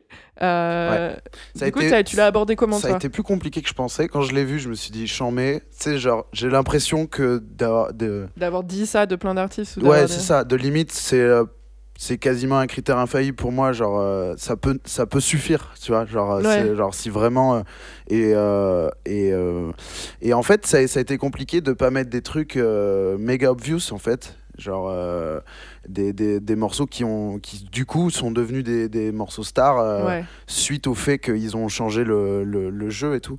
Et des donc, j'ai j'ai des exemples, non, c'est typiquement le truc que j'en ai trop pour en avoir un là, en Mhm. tête, là, tu vois, mais tu vas. euh, tu pourrais dire, euh, j'en sais rien. Pa- Par exemple, à un moment donné, je m'étais dit, je vais mettre le premier morceau d'Acid House de l'histoire, tu vois. Ouais. Et euh, je me dis, ben, en fait, ils l'ont tellement euh, vampirisé derrière qu'il ressemble à tous les autres et ça ça n'a aucun Mhm. intérêt. Enfin, il, est, il est Ouais. très, il est très bien, il est culte, il est tout ce que tu veux, mais euh, bon, ben, on, a, on a entendu quoi. Il- Ça fait. Et genre, euh, ils l'ont tous fait derrière et ils le font encore. Il y a encore des mecs qui sortent des morceaux de acid house classique euh, as fuck, tu vois. Et t'es là, bon, ben ok. Sauf Ouais. qu'en fait, c'était euh, le seul truc qui intéresse. Enfin, c'est très bien l'acid house, j'adore ça. Mais le truc qui rend ce disque là intéressant, ben, c'est qu'il est de 84 ou un truc comme ça. Ouais, Et, vois. et- et c'est tout au final, Ouais. tu vois. Enfin, aujourd'hui, en 2019. Donc j'ai cherché en fait un morceau qui a, dé- qui a dynamité le genre, mais qui n'en a, qui n'a pas joui de, des retombées en fait. C'est-à-dire euh, un, un espèce de morceau qui, qui, qui, euh, qui a fait tomber sa couronne, tu vois, Hmm. et qui a et qui a influencé plein de choses euh, sans avoir vraiment un, un- un grand succès, tu vois. Et je me suis rappelé que je, dans les années 2000, euh, voire ouais, la fin des années 2000, il y avait. euh, alors ça en- ça avait déjà pas de nom, mais encore moins à l'époque. Il y avait cette espèce de chanteuse, rappeuse, DJ, voix de robot bizarre qui était en fait euh, un truc qui allait inspirer plein de pop stars derrière Mhm. et qui s'appelait Huffy Ah, Ah j'étais ouais. sûre, j'allais te dire. et euh, qui a sorti un morceau, euh, bon plusieurs morceaux cultes, mais Ouais. un vraiment culte qui s'appelle Pop de Glock, Yes. euh, qui a euh, Ça, c'est aussi un morceau emblématique pour moi de l'époque MySpace. ouais Ouais, à ouais ouais, fond, de- ouais, fond. ouais, grave. Mais Ed Banger et les gros succès. C'est la fin de MySpace, je Ouais, crois. en ouais. fait. C'est vraiment la fin de tout ça. Ouais. Et, euh, et ouais, ouais, mais c'est ça en fait. Le, le- le truc qui m'a fait amener à penser à ça, c'est que j'ai réfléchi qui étaient les, les, les artistes qui pour moi vraiment avaient soufflé sur les braises, tu vois. Euh, un des premiers qui m'est venu, enfin les premiers qui sont venus, c'est Neptunes et, et Pharrell Williams qui à leur manière ont vraiment Mhm. euh, amené un truc hyper nouveau dans la manière de faire de la musique grand public. Et euh, dans l'underground, j'avais pensé justement à Fids. Et Fids, en fait, c'est le producteur de Ouais. Euh, Huffy, je crois, un featuring avec Pharrell. Enfin, c'est un peu comme Ouais, ça ouais, que j'en suis à amené fait. à penser Et, euh, et je pense que, enfin, c'est pas je pense, c'est malheureusement euh, les le cas, elle a pas vraiment joui du, du, de- des retombées de ce truc. Alors, je, je veux pas dire de bêtises, mais je crois qu'il y a, faudrait aller vérifier, mais je crois qu'il y a une histoire de le disque est pas sorti au bon moment où il devait sortir. Ah, les singles sont arrivés bien avant l'album. Euh, entre temps, elle avait déjà été vampirisée par des, Ouais. des pop stars et Ouais. des, euh, euh, euh, notamment une, la chanteuse Kesha, tu sais. Ouais. Ouais, ouais. Ouais. TikTok, là. Ouais, Ouais, voilà. Et euh, Ouais. d'ailleurs, pour la petite anecdote, je me suis tapé une de ces vidéos récemment. Vous savez, les trucs, euh, l'espèce de classement euh, qui évolue là, euh, genre euh, le, le classement de l'artiste qui vend le plus au cours de Ah l'histoire. oui, oui, oui, ce nouveau les, style les de vidéo là. Ouais, voilà. vite. Et ça- en fait, à un moment donné, ce y a... truc est hypnotisant. Genre, Et moi, ouais. parfois, je lis même pas et je regarde juste les barres qui bougent. Je me suis pas du tout rendu compte de l'arrivée de. Enfin, j'ai entendu et vu Kesha, mais pour moi, c'est anecdotique dans l'histoire. Pas du tout, en fait. C'est que, enfin ouais, voilà. Et en fait, c'est un peu les deux, c'est-à-dire que elle est montée, mais Ouais, elle, ouais. elle était en dessous de Drake à un moment et huit, elle Ouais. est repartie Ouais. comme ça. Ouais. Et elle- dans la vidéo, du coup, elle reste 10 secondes, elle double tout le monde et hop, allez, adieu. Et en fait, euh, bon, voilà, on peut- c'est c'est comme le coup de tête de Zidane, on peut pas refaire l'histoire, mais peut-être que si cette personne n'avait pas existé, euh, Euphie avec sûrement peut-être Plus moins, euh, peut-être euh, un peu moins de succès que Kesha, mais Ouais. peut-être qu'elle en aurait beaucoup plus qu'elle en a eu. Mhm. Et euh, voilà, c'est une artiste que je- je- qui a été importante dans ma vie à un moment donné, puisque moi, à cette époque-là, j'ai 18 ans, tu vois. euh, comme tu dis, MySpace, Internet, c'est le moment où, genre, bon, allez, c'est fini, maintenant on écoute les trucs qu'on aime, on cherche nous-mêmes, on se prend la tête et tout. Et euh, je sais pas, c'était à la fois bizarre et pop, et euh, c'est c'est- c'est les trucs que j'aime, quoi, en fait. Mm. Donc, euh, pour, les, pour ceux qui connaissent pas, vous allez découvrir euh, Pop de Glock de Huffy. Yes, on écoute. MCMI, people call me off when I rock the party. You bust a nut. Feet is breaking out the beat. Shit be harder than me. Me and he are cruising militia. Better watch out, my clan gets vicious. Badass bitch, I'm rated X, I'm gifted. Ain't gotta sell sex. Cross the beach onto the street. Gotta work hard a room to cheat. Crunk and grind, that's my bloodline. Beats is mixing, Uffy shouting, Uff is banging, Feet is banging. Time to get low, do the tootsie roll. That's how we do, do it hot. And if you understood, would you stop hating playing hard? I got a loaded bodyguard. Don't make him pull the Glock and pop. Uffy's gonna make the shit rock like Dodo. I like boys call me when they feel freaky hot. I run the show, you got too slow. Pick up the pace with your cracked out face. Uffy's banging, feet is banging. Time to get low, do the tootsie roll. That's how we do, do it hot. And if you understood, would you be my rhyme if you can? Yeah, you talk shit, think I care. My style in this flow is confusing cause you don't know. Pop the Glock, the pop the Glock, the pop the Glock, the pop the Glock, the pop the Glock, the pop the Glock, the pop the Glock, the Glock you pop. Sound like Twister, fast as hell. I rock this beat, you know damn well. Gonna make it to the top, spit this shit you drop. Down low is where you keep it, boy. Don't let anyone know. I'm Gonna tear you down. Underneath you, just a clown. Time everyone see what you really be. Play the game, game gets played. I got a man and he goes by fees. Play the game, the game gets played. I got a man and he goes by fees.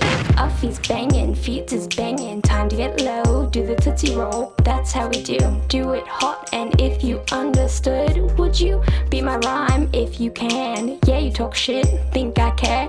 My style in this flow is confusing cause you don't know. Pop the Glock, the Glock you pop. If you had a line, it's your bang pop. Pop the Glock, the Glock you pop. If you had a line, it's your bang J'adore ce morceau. Je pense qu'il aurait bien pu euh, être- passer aussi dans la première catégorie pour les soirées étudiantes. En tout Euh, cas, de mon côté, ça me ouais. rappelle un peu. euh, je sais pas, tu sais, cette époque où euh, toutes les filles portaient la mèche, tu vois, et les, les mecs aussi, tu vois. Ouais. Et je sais pas, j'ai cette, idée- cette image en tête d'apéro avec beaucoup trop de gens avec des mèches. Beaucoup trop de mèches. Ouais, beaucoup trop de mèches dans l'affaire. Et, euh, et ce morceau passait tout le temps. J'adore. Et- C'est marrant parce que je trouve que c'est une époque quoi. Ouais. Ouais. C'est même euh, musicalement en fait. Ouais. Je trouve Ouais. qu'on est vraiment en 2009-2010. euh, Tu vois, c'est un truc qu'on ferait plus comme ça aujourd'hui. Non, je pense Euh, pas. Il y a Déjà, vraiment, la c'est daté quoi. Ouais, la, il y a la un- il y manière a de produire de la voix, c'est vraiment. euh, Ouais. c'est- ça une- sonne comme un vieux truc, quoi. Ouais, ouais, ouais, Ouais. c'est marrant hein, parce que c'est pas si vieux que ça en fait. Il y a une sorte de, sans être trop hum, méchante, mais il y a une sorte de manque de classe, surtout chez Keisha, je trouvais, où c'est ça, Ouais. c'est Ça, je trouve ça classe. moi. ça c'est classe, Ouais. mais si tu penses au genre en général ou si tu penses à Keisha comme étant la personne, c'était vraiment c'était c'était trash quoi, un peu. Mmh. Et euh, du coup, peut-être aujourd'hui ça passerait moins. Mais j'ai eu du mal à la capter, moi. Le, le- le- la première fois que j'ai lu ce truc euh, de, de, de- entre Huffy et Kesha, Mm. je suis là, bah, vraiment, non, je Ouais. trouve pas, tu vois. Et c'est vrai que c'est en écoutant un peu plus. enfin, si t'as que ce single en tête et son Ouais. TikTok, tu fais bah Ouais. vraiment Ouais, pas rien du à tout, voir, quoi. ouais. Et, euh, et en fait, c'est vrai que si t'écoutes un peu plus les, deux- les œuvres des deux filles, il y a, il y a un truc, quoi. Je trouve aussi. Et toi, du coup, Mehdi Alors moi, Quel, je euh, je suis un peu bête, hein, c'est-à-dire que moi, vous m'avez dit de choisir des morceaux, j'étais vraiment rap, quoi. Mais non, mais c'est. Du coup, enfin, on t'invite pas rap. pour parler de rock ou de. Tu vois non, mais eh ben, ne sous-estime pas ma culture. Non, hein, non, non, Qui est non, je- inexistante. Ok, ouf. Qui est Je commence à absolument- transpirer. qui est vraiment inexistante. En Euh, fait, tes nouveaux projets, ça va être que des projets rock. Ça, exactement. Euh, non, bah moi, du coup, euh, pareil, c'est vrai que bon, j'ai essayé de prendre un truc un peu vieux, mais comme. C'est-à-dire, genre, je voulais pas prendre genre euh, le premier morceau de l'histoire du rap, et puis enfin, ça n'a pas ouais, trop de sens non plus. Euh, mais Parce que ça coup- peut pas avoir dynamité son genre si le genre Exactement, pas. exactement. non, là, je vais plutôt parler de euh, un peu le point de départ de cette décennie Ouais. et euh, enfin rap en tout cas hein, d'une grosse partie de la décennie rap et de ce qu'on a appelé la trappe Euh, en tout cas la Ouais. trappe telle qu'on l'a connue dans les années 2010 parce que Mhm. euh, la trappe existait déjà avant hein. si vous prenez euh, euh, bah, il y a un album de T.I. qui sort je crois je peux Mhm. dire en 2006 qui s'appelle Trap Music enfin Ouais. euh, Gucci Mane en faisait déjà avant etc bref la trappe existait déjà euh, mais la trappe au sens où nous on l'entend c'est-à-dire euh, euh, tu vois ce truc très euh, euh, enfin le, le- le Migos quoi le Ouais, Migos le style tu vois turn et up, surtout euh. ouais le truc turn up la danse de l'attraction Ouais, Ouais, tu vois, a vraiment été genre le move de la trappe, on va dire de 2010 à 2015. Après, on a trouvé d'autres choses. Après, il y a eu l'Hotline Bling de Drake, tu vois. Ouais. Enfin, voilà. Mais vraiment, l'attraction était très importante. Et Après, ce il y a eu- truc. il y a eu l'enlevage de buée sur les vitres. Ouais, ouais, ouais, ouais. C'était pas les mêmes soirées, ça. C'était les soirées des mèches. c'est autre chose. Mais, euh, mais, ouais, mais vraiment, ouais. Euh, Ce truc, tu sais, de genre, euh, c'est répéter un mot et le, et, et le répéter comme un mantra dans le refrain, comme, un, comme un gif, en fait. Tu vois, il y a Ouais. vraiment ce truc-là. Euh, et ce truc aussi, une belle, genre. belle métaphore. Ouais, et ce truc aussi de prendre, je sais pas, genre, soit une personnalité, soit une marque, et de dire euh, I'm Versace, tu vois, genre Ouais. euh. I'm Tony Montana, Tony Montana, Tony, tu sais, genre ce truc-là, genre complet. Et en fait, pour moi, le point de départ, c'est 2010. Et il y, a un- il y a un producteur et un rappeur qui, qui sont importants. Il y a un producteur qui s'appelle Lex Luger, Ouais. qui est Mhm. quelqu'un qui a qui est pas vraiment passé à la postérité, en tout cas qui a pas qui a pas vraiment su se renouveler euh, Ouais, c'est et qui a fait Qui des a mal vieilli. qui mal vieilli, Ouais. exactement. Un peu comme ce qu'on écoutait avant, tu vois. C'est marrant comme. Est-ce que finalement les trucs genre qui imitent le genre Ouais, sont des choses qui sont amenées à bien vieillir? Je sais pas, Ouais, tu c'est vois. vrai, c'est Euh, c'est- même dans le cinéma, hein, tu vois, t'as parfois des. Enfin, genre, euh, Ouais. je trouve que souvent les trucs les plus à la pointe, genre comme la technologie euh, change tout le temps et, Ouais. et v- ringardise très vite une Ouais. innovation d'hier, le lendemain elle est ringardisée. Genre, tu regardes Star Wars aujourd'hui, Dieu sait que ça a changé la pop culture, mais tu Mm. mets ça à un gamin, je pense, un ado, parce qu'un gamin il va, il va capter, mais un ado, je pense qu'il va dire, mais c'est c'est horriblement Ouais. vieux tu mets, tu mets Jurassic Park, les gens vont dire Oui. mais c'est quoi ces dinosaures, c'est mal fait. Alors que à l'époque, genre c'était complètement fou, Ouais. tu vois. Ouais, c'est clair. Et c'est peut-être le c'était Power du coup Glove, le compte. C'est Ouais, non mais tu vois. Trucs comme ça. Pardon, Non, c'est rien, c'est juste peut-être le contraste qui fait que ça devient ringard plus vite. C'est-à-dire que c'est ouais. tellement très vite. Ouais. Si ça dépoussière, ça arrive, ça fait genre un grand bruit, c'est hyper euh, hype et tout ça. Et du coup, il y, a un- il y a un énorme contraste, donc ça peut peut-être. Tout à fait. Ça ne peut que descendre en fait. Ouais, c'est sûr. Absolument, ouais, bien sûr, bien sûr. Mais euh, en tout cas, voilà. Et donc, euh, Lex Luger a été vraiment un producteur Mm. Euh, qui a changé le rap, euh, même s'il a eu beaucoup de mal à se renouveler, qu'aujourd'hui, Lex Luger, c'est plus vraiment euh, important, mais il, il a changé le truc. Et il y a eu un moment où Rick Ross a été. euh, genre, a, Mhm. a été le Ouais. roi du rap. Tu sais, il y a des Ouais. moments, t'as des périodes, ça qui, est- qui est Ouais. magnifique dans la musique, où tu sais, t'as des moments où genre il y a un mec, il est intouchable. C'est pour ça que ce qui se passe avec Drake, c'est assez fou parce que ça fait quand même 10 ans que ça dure et que ça a pas l'air d'être prêt de s'arrêter. Ouais, Mais t'as vraiment ce truc là où à un moment, ce mec là, dès qu'il va, et même c'est fou, c'est genre tous les couplets qu'il va faire, ça va faire mouche, tu sais pas ce qui se passe. C'est le prime du mec, tu vois, ou de, la, ou de la fille. hein. Nicki Minaj, elle a eu ce truc là aussi à un moment où tous ses couplets étaient complètement partout, hallucinants. euh. Euh, et t'as vraiment ce truc, tu sais, mais ça me fascine, moi, comment à un moment ça s'arrête et comment pendant genre 3-4 ans, la personne marche sur l'eau. Ouais, Rick ouais, Ross ouais. avait ce truc-là, genre on va dire, allez, de, je sais pas, 2008 jusqu'à peut-être 2012-2013. Euh, tout ce qu'il faisait, il était vraiment ce personnage de boss de mafia, ça pourrait être un personnage de Scorsese pour le coup, tu vois, un peu paranoïaque, un peu fou, euh, richissime, euh, bref. Et donc il y a ce morceau, BMF, euh, avec Styles P. Ce qui est ça génial, c'est que tout le monde a oublié qu'il y a un featuring sur ce morceau. C'est vraiment Rick Ross qui est tellement Mhm. euh, omniprésent, enfin bigger than life quoi sur ce morceau. Ouais. Qui est pour moi, c'est genre Big, c'est ce que ferait Biggie si Biggie était encore en vie aujourd'hui. tu vois, C'est ce Ah qu'il ouais. aurait fait à mon avis, tu vois Gros vraiment. et, et vraiment, c'est un morceau incroyable. Et écoutez réécouter ce morceau et réécouter Jour de paye de Booba qui sort euh, un peu après, quelques mois après, c'est le même morceau. tu vois. Et j'adore Jour de paye et Dieu sait que j'aime Booba. Ouais. Mais, euh, mais là, vraiment, et c'est pas grave, c'est juste de montrer à quel point. Genre, et je trouve que Mm. BMF vieillit assez bien. Par contre, tous les sous BMF, genre les morceaux de Hey et tout, enfin, tu vois, tous ces trucs-là, c'est horriblement ringard aujourd'hui, tu vois. Comme euh, je trouve que Lil Jon, le rappeur du crunk, ça vieillit bien parce que c'est Lil Jon. mais Genre, tous les gens qui ont essayé de Ouais, faire du Lil Jon, c'est horrible, Ouais. tu vois. Et, euh, et bref, ça, c'est vraiment un morceau qui a changé le rap, qu'en fait, pour de vrai, tu vois, et Mhm. qui a donné une direction parce qu'il a eu beaucoup de succès, mais aussi parce que c'était nouveau. Et c'est ça qui est fou avec la trap, c'est que ça, ça paraît simple. Tu vois, et euh, c'est marrant parce que quand tu parles avec euh, des rappeurs qui rappaient avant la trappe, ils disent que la, trappe c'est pas aussi simple que ça. Genre Isha par exemple, euh, euh, rappeur euh, qu'on aime d'amour, euh, qui rappe depuis longtemps et qui disait que pour lui un morceau de trap c'était plus dur à faire qu'un morceau on va dire à l'ancienne. Mhm. Euh, alors que ça peut sembler l'inverse parce que tu as un morceau on va dire à l'ancienne il y a plus de mots, mots, c'est plus écrit, etc. ouais. Et en fait non parce qu'il y a une question de rythme, une question aussi d'efficacité, c'est taper dans clair. le mille, tu vois. Ouais. La trappe faut que c'est tu prends la balle, faut que Tu- tu, ouais, la mettes en lucarne tout de suite, il n'y a pas, il y a pas de grignotage, tu vois, exactement. Et Rick Ross a incarné ça, euh, et c'était le gimmick, c'était la. Enfin bref, tout semblait simple, et c'est cool, c'est quand un artiste fait. Je sais pas, quand tout semble facile pour lui, et je trouve qu'à ce moment-là, Mm. tout semblait facile pour Rick Ross. Donc ouais, BMF, c'est un morceau très important. Je sais pas si. En parlant, je me dis, est-ce qu'on pourrait les jouer en soirée aujourd'hui? Peut-être, mais ce serait peut-être un peu relou quand même, parce qu'on a trop entendu. Tu mais- tester. Ouais, Et tu faudrait tester, ouais, faudrait tester. tu- mais, mais en tout cas, c'était. euh, ben, c'est marrant parce qu'on avait une soirée le 5 décembre que j'ai annulée pour cause de cette grève qui va, qui va nous bousiller Ah là. ouais, c'est vrai Qui- que qui- moi j'habite peut-être derrière nous, euh, euh, ouais. Qui vu est peut-être derrière nous à l'heure- où ce podcast est sorti. Tout à fait, oui, oui. Ouais, en tout ah cas, voilà, euh, je devais faire une soirée le 5 décembre. Et, euh, et, et j'avais en tête, du coup, de se dire, euh, comme c'est euh, décembre, 2010 décembre 2019, pardon, on fait genre un- une soirée bilan de la décennie. Ouais, et on joue bien. tous ces trucs-là. Bon, du coup, on le fera pas. Et on joue pop date. Et on joue. Et on joue pop date. Et on joue pas date, absolument, tu vois, on joue ces Et elle morceaux-là. va pas être décalée cette Bah, je sais pas, faire un bilan en février, c'est un peu bizarre de la décennie. Non, en décembre c'est mort. Bah non, non, ouais. Ouais. Après, je pars en vacances, c'est bon. Euh, tu sais, je bosse beaucoup en ce moment. Euh, mais du coup, voilà, donc euh, voilà, bien. C'est la fin des vacances du coup. Exactement, exactement. Voilà. Ok, bon, ben on écoute ça alors. Ouais. Bon, ceux qui a dynamité son C'était quelle année exactement t'as dit 2010, 2010. sur l'album Teflon Don.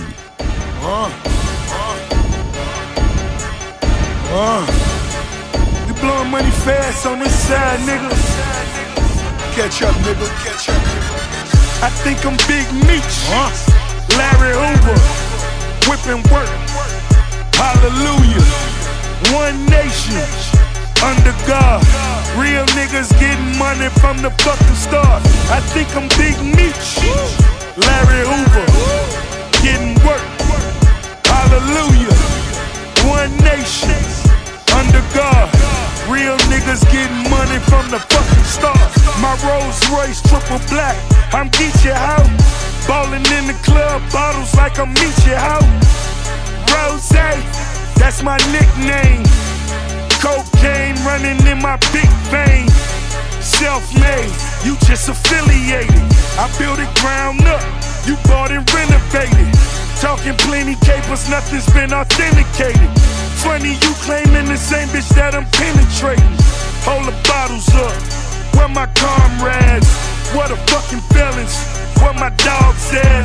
Uh, I got that Archie Bunker, and it's so white I just might charge a double. I think I'm Big Meech, Larry Hoover, whipping work. Hallelujah, one nation under God. Real niggas getting money from the fucking start. I think I'm Big Meech, Larry Hoover, getting work. Hallelujah, one nation under God. Real niggas getting money from the fucking start. These motherfuckers mad that I'm icy.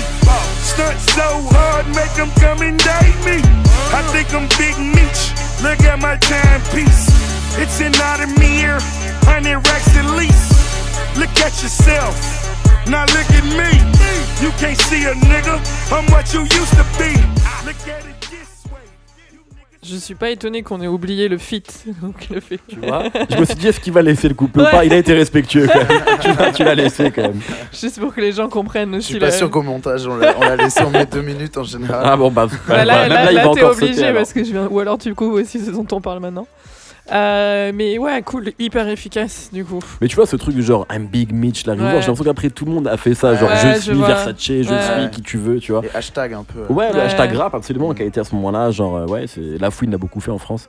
mais, euh, mais voilà, mais euh, bon, morceau qui fait plaisir, ça fait plaisir de le réécouter quand même. C'est Ouais, marrant que t'aies mis un, un- un truc produit par Alex Luger parce que moi j'ai failli mettre un truc, euh, j'ai failli mettre Girl Unit. Tu c'est un, Ouais, si ouais, tu connais, ouais. Ouais, ouais. C'est un petit peu le pendant Ouais. club musique. C'est à peu près la même période Ouais. et il y avait un peu, c'était pas, c'est pas du arabe, c'est pas de la domination, mais il était vraiment très très très fort quand Mm. il était fort quoi. Ouais, tout à et fait. il y avait ces petits, euh, ces petits sons qu'on retrouve un peu dans les deux, dans les deux. Mais c'est intéressant, tu vois, comme un moment, genre un producteur ou un son, genre euh, prend possession Ouais. d'un genre et puis après s'en va, tu vois. Ouais. Et euh, parce que ça va tellement vite, c'est pour ça que effectivement les euh, les Pharrell, on pense des Pharrell, des Dr Dre, etc. Elle est quand même assez hallucinante de voir comment ces gens-là sont Ouais. restés Restés, importants ouais. dans cette culture-là. euh, et Comment tu fais pour te renouveler Exactement, c'est enfin, je pense que c'est le truc le plus compliqué pour un artiste ouais. ou un musicien, quoi. Et quand Ouais, tu, tu- que- pardon, vas-y. Je disais, je, je pensais que j'ai l'impression qu'ils savent que ça va s'arrêter. C'est-à-dire que c'est la règle de toute façon. hein. Ouais. Quand un truc commence, il va s'arrêter. Comment euh, savoir quand est-ce que ça va s'arrêter? Est-ce qu'ils ont un pouvoir là-dessus? S'ils ont un pouvoir, ça rend la chose plus facile parce que dans ce cas-là, ils peuvent, être- ils peuvent contrôler un peu le truc et dire bon bah maintenant on passe à autre chose et c'est moi qui vais décider. Si t'as pas le contrôle là-dessus, tu dois être, enfin tu dois avoir Ouais. 12 000 coups d'avance. Tu dois déjà Ouais, avoir les, bah, les trucs dans, le, dans les tuyaux et tout. Tu vois, J'en parlais avec, euh, avec Dossé euh, juste Ouais. après la sortie de, la, de Les Étoiles Vagabondes de Necfeu. Ouais. Euh, pas, il n'y avait pas encore sorti l'expansion. Je disais, ben, c'est un très bon disque, mais moi, il m'a un peu déçu, même s'il est très bien, Mhm. euh, par son manque d'originalité. Je trouvais Ouais. que Necfeu ne se renouvelait pas. Et Dossé me dit, mais ça, franchement, honnêtement, c'est la hantise pour tout artiste. C'est le grand défi, c'est réussir à se renouveler. Et Ouais. c'est tout le temps dans ce truc-là. Et c'est là où un mec comme Booba euh, Mm. est assez prodigieux là-dessus, Ouais, tu vois, ça, en parce fait. que après on peut préférer le Booba d'avant, on peut ne plus se sentir concerné, mais en tout cas lui, il est toujours dans ce truc de c'est quoi la tendance de demain et je veux, euh, je veux être dedans en fait, tu vois. Et euh, là- justement, si tu préfères le Booba d'avant, c'est que tu, tu, tu, tu euh, acknowledge, enfin, tu, tu dis bien qu'il a changé et qu'il s'est adapté, tu absolument, vois. absolument. Et c'est très compliqué. Et vraiment, tu sentais quand Dossé en parlait que c'était euh, qu'il était lui-même dans cette réflexion-là Ouais. permanente. Mm. Euh, et ça doit être effectivement très dur, quoi. Et euh, surtout quand tu parles à des auditeurs qui euh, écoutent ça euh, le vendredi comme ça, tu vois, sur des écouteurs et qui disent Mm. bon, c'est nul et qui passent directement à la, huitième sortie du jour, tu vois. Ouais, ouais, et euh, grave. ça doit être euh, dur, mais bon, c'est le jeu. C'est ça, mais t'as un truc à dire Non, non, moi justement, je, je- forcément, ça me fait, ça me fait penser à Booba Mm. euh, le, en premier, quoi. C'est-à-dire le, Ouais. moment, le, le moment où Booba, c'est typiquement le mec où, euh, et c'est de moins en moins le cas, quand il sort un nouveau truc, au début, je suis là, ah. Ouais. Et puis avec le temps, je sais que c'est bon, ça viendra, tu vois. Je Ouais. sais- j'ai- j'ai- J'aime tout Booba, donc ça viendra, c'est sûr. C'est juste que le fameux, ils sont pas encore prêts, et Mm. ça m'arrive souvent de pas être encore prêt, tu vois. Donc dans ce cas-là, ça voudrait dire qu'il a, qu'il, qu'il contrôle un peu le game. Bah, enfin, c'est-à-dire qu'il il dit, bah maintenant a, c'est c'est ça, que- tu vois, maintenant PGP, il y aura pas de, je vais pas être, je vais Ah, juste rapper. Pour moi, le bon exemple, c'est validé. Ouais, Tu vois, Ouais. quand il sort validé, Ouais. moi je suis comme tous les cons fans de rap, je déteste. C'est-à-dire Ouais. que Ok, les- ouais. les D'où Booba fait du zouk, quoi. Ouais. Tu vois et euh, et c'est-à-dire que maintenant, euh, c'est un morceau, euh, si tu le mets en soirée. Je me souviens d'ailleurs quand Nodé, un DJ, producteur euh, que j'adore, le joue en soirée à Bester du son à l'époque que j'organise, il monte, je suis derrière lui, il monte, il me dit je vais mettre. Et c'était genre, validé venait de sortir. Et il me dit je vais le mettre, je fais non, non, gros, soirée c'est relou, euh, fais pas ça en fait, Ouais. mais le monde ou rien de PNL, tu vois, genre ne prends pas de risque. Et il m'écoute pas. Euh, tu vois, non mais ouais, mais l'hymne de notre génération. Euh, il m'écoute pas, il m'est validé. Le truc vient de sortir et c'est la folie dans le club. Donc Ouais, ouais. évidemment, il avait raison et c'était très tôt, hein, tu vois. Ouais. Et, euh, et, et donc, Nodé avait raison et surtout Booba avait raison, Ouais. tu vois, en faisant un morceau comme ça et en sentant effectivement que c'est pas lui qui a ramené ça en France, Non, mais genre en mais- sentant que c'était justement ce truc-là maintenant. Et je veux dire, des, des sous-validés, il y en a eu, il y en a Ouais. toutes les Ah ouais, semaines maintenant sûr. depuis. Euh, donc voilà, c'est un très bon exemple. Franchement, si on nous avait dit quand on écoutait Ouais. Lunatic que Booba à un moment ferait genre C'est validé, clair. C'est tu clair. vois. J'aurais jamais dû fouiller dans son iPhone. Ouais, tu vois. Ah, tu vois mais imagine le Booba de des fois je me dis ça Ouais, tu vois je me dis imagine le Booba de 2000 qui écoute le Booba de 2015 Mm. déjà c'est quoi un iPhone mec? C'est quoi ce truc là? C'est quoi le futur tu vois? Et tu sais qu'il s'entend cette autotune cette voix qui n'est Ouais. plus la même euh, même si lui se voyait qui est devenu même son corps tra- s'est transformé tu vois s'est Ouais. réinventé tu vois c'est c'est Après, c'est incroyable Mais après, moi, à chaque fois que je pense à ça, excuse non, moi j'allais dire que juste là-dessus, ce mec-là disait à l'époque, je veux devenir ce que j'aurais dû C'est ce être. que j'allais dire. que- Ah merde, je être suis riche, avoir une piole à Miami Ouais, Beach, tu vois, il a fait exactement ça et je veux devenir ce que j'aurais dû être. Je pense que limite il se voyait, je- tu vois, je pense pas qu'il se- peut-être peut-être peut-être peut-être mais sur son premier morceau en tout cas de 95 un truc qui s'appelle Cash Flow que j'adore. Tu sais, il rappe à l'ancien, on dirait, Mhm. il rappe comme un sage poète de la rue, Ouais. donc évidemment, ça me parle. Et à un moment, il dit ce truc-là, il dit euh, euh, Je veux partir au Mexique grâce à mon lexique. C'est vraiment des rimes de l'époque. Euh, mais il dit ça, tu sais, il y avait vraiment ce truc-là, genre, il dit Moi, je veux de l'argent, je veux des meufs et je veux partir euh, sur un coup Ouais. de tête euh, au bout du monde, tu vois, ce qui n'était pas vraiment le discours en vigueur dans le rap euh, français de l'époque. Ni celui de son acolyte. euh, de Ah, encore moins celui de son acolyte, mais c'est ça qui est beau dans ce duo, tu ça vois, qui est c'est ça qui est complètement fou. Ça n'aurait, ils n'auraient pas dû rapper ensemble, ces mecs. Mm. Et ils l'ont fait, quoi. Mais il dit, je veux devenir ce que j'aurais dû être. Et je pense qu'il est. Enfin, je pense que c'était Ouais, tout ça. Qu'il avait en tête quand Tout il à fait, tout à fait. Mais ce, ce truc de euh, tiens le nouveau Booba, je suis pas encore prêt, ça me l'a moins fait avec Throne. Et, Mm. et je me demande Ouais. si. En fait, moi, Throne, j'ai un, j'ai un souci avec cet album, je l'aime beaucoup. Mais c'est qu'en fait, je trouve que Centurion met la barre Mais haut de Centurion, elle est fou. trop bien. Et que. Ouais, Et Ouais. que. Putain, j'étais quand j'ai écouté Centurion, j'ai fait oh, putain, l'album va être incroyable. Ouais, cette fois, je suis prêt. Cette track. fois, j'y suis. Ouais. En fait, moi, j'aime beaucoup Throne. Euh, j'aime de plus en plus avec le temps parce qu'en fait c'est c'est Booba c'est comme Kanye c'est à dire que même quand t'es un peu déçu tu les réécoutes Oui, c'est- oui, parce Ouais, que t'as quand même, quand envie de passer du temps avec. Pour la culture. ouais parce que c'est parce que c'est des mecs qui sont là depuis tellement longtemps qui t'ont accompagné. Et, euh, et en fait je trouve que moi que c'est un disque paresseux Euh, ouais, Ouais, ouais. Throne je trouve que c'est un disque paresseux Déjà, un peu on, comme on Yé sait qu'il y de a Kanye deux, on sait qu'il y a deux ou trois morceaux qui ont été faits deux jours avant la. ouais la voilà truc. j'ai Ah ouais, Qui sont pas les plus mauvais d'ailleurs. Ouais, j'aime tout à Terrain, fait. j'adore ce- Voilà, ce exactement. C'est des morceaux qui sont faits faci- qui sont faciles pour lui. Mhm. Euh, Ouais, c'est mais je, sens que sur ce disque-là, j'ai l'impression que c'est du Booba euh, qui contrôle. Mais ça veut pas dire que c'est ça qui est fou avec Booba, c'est que moi, franchement, après DUC, donc en 2015, je me dis euh, bon, je crois que Booba, en fait, c'est maintenant, c'est plus les albums seront pas très bien, tu vois, ça va être euh, ça va être des singles, et puis c'est Booba, des puis, enfin, il peut s'arrêter maintenant, c'est bon. Et après, il sort Nero Nemesis. en Ouais, fait. ouais. Et, euh, et, et là, on se dit, oh, pardon, papa, pardon d'avoir douté de toi, tu vois. Et, euh, et genre, et tu vois, et DKR est quand même un morceau très imp qui sort après, qui est peut-être le plus grand morceau de sa carrière en Possible, termes de tube, tu vois. Mhm, C'est, et même le clip, tu sais ce que ça raconte sur lui, ce que tu peux Ouais. interpréter. Puis Le son, le son. Et ouais, ouais, ouais, c'est quand- magnifique. Quand, les- quand tu fais un truc tellement fort que les gens le copient même pas, tu vois ce que je veux Ouais, dire? ouais. Genre, Ouais. tout le monde, Je fais ça et tout le monde ferme sa gueule. Ouais, Le ouais. mec, Ouais, ouais, non, Descartes, c'est- il est sur son île, tu vois Donc, le morceau. là, là aujourd'hui, au moment où on parle, il y a un morceau de Gâteau qui est sorti avec Booba. Alors, Gâteau, il rappe en haïtien, etc. Moi, je comprends pas tout ce qui se passe, Mhm. mais vraiment, le refrain de Booba, c'est fou. Franchement, c'est un... Et donc là, Vas-y, je suis- on pourra l'écouter à la dans- fin de Je suis retombé dans Booba, quoi. Donc euh, voilà, moi, je, je, je sais pas, c'est. hum, bref, il est, il est important et, euh, et j'aime bien finalement l'évolution. Je, pense- je pense que Throne a peut-être indiqué quelque chose qui est parfois un peu plus euh, genre chanson, tu vois, sur un Mhm. morceau comme Throne, justement. Et moi qui Ouais. me plaît euh, Ouais, de lui. est- bien Euh, même si bon je pense que lui en fait il a quand même envie de, de faire du sale tu vois Ouais, et je pense que c'est ce que son public a- a en- a- cherche quoi mais bref voilà Booba quoi Ouais, je pense qu'on digresse toutes les, toutes les émissions, on digresse sur Booba. Tu je- crois? ouais. moi je te jure il n'y a pas une seule fois podcast je, quand là j'ai fait quelques interviews récemment il y a toujours un moment où je parle de Booba et c'est même chelou, moi qui ça. amène le sujet c'est Ouais. Booba et Zidane, j'arrive, Ouais, c'est dans le contrat, tu vois. non mais c'est- c'est- c'est- aujourd'hui tu peux pas parler vraiment de rap en France sans parler de lui il est inévitable quoi Non, c'est Et, clair, peux pas. euh, encore aujourd'hui c'est ça qui est Et, c'est- et c'est intéressant parce que du coup, enfin, tout le monde a justement des trucs à dire, tu vois, dessus, Ouais, tu vois. Tu peux pas dire fait. ah ben non, j'ai pas d'opinion. En fait, il y a forcément des trucs à dire dessus parce que ne serait-ce que si tu le suis sur Insta, tout tu vois, t'as 12 il y a 000 beaucoup de trucs gens à je dire, pense tu qui suivent plus sur Insta Voilà, que et pour sa qui musique pas, qui écoutent pas ce qui sort et tout, donc t'as as forcément un truc à dire sur lui, donc euh, je pense qu'on va pas s'arrêter là. Ouais. Euh, j'ai toujours pas donné le point, moi, par contre. Je sais pas comment on Je en est arrivé là. Ah oui, C'est Rick Ross Oh, dit comme Euh. ça, c'est pas et que j'essaye d'influencer l'arbitre comme je peux Oh putain, le résumé quoi. Alors, Ruffy ou Rick Ross Après, c'est un choix qui n'engage que toi. hein. Euh, Alors, qu'est-ce que je vais faire? Bon, puisqu'on a dit que les points, c'est quand même de la déco. et, que, et que je vais donner un peu de suspense avant, Ah. avant la dernière catégorie. Je vais donner le point à Étienne. Et en plus, ça n'a pas, démérité parce que euh, moi, ce morceau, je m'en souviens. Alors, ça n'a pas été un choc pour moi, par contre, mais je, je le kiffe. J'étais contente de le Ouais. réécouter, donc c'était cool. Et, euh, et, et du coup, voilà, ça fait 2-2 égalité avant la dernière catégorie. C'est beau. Super. Ça fait, c'est mieux cou- que quand t'as Coubertin. perdu euh, d'avance.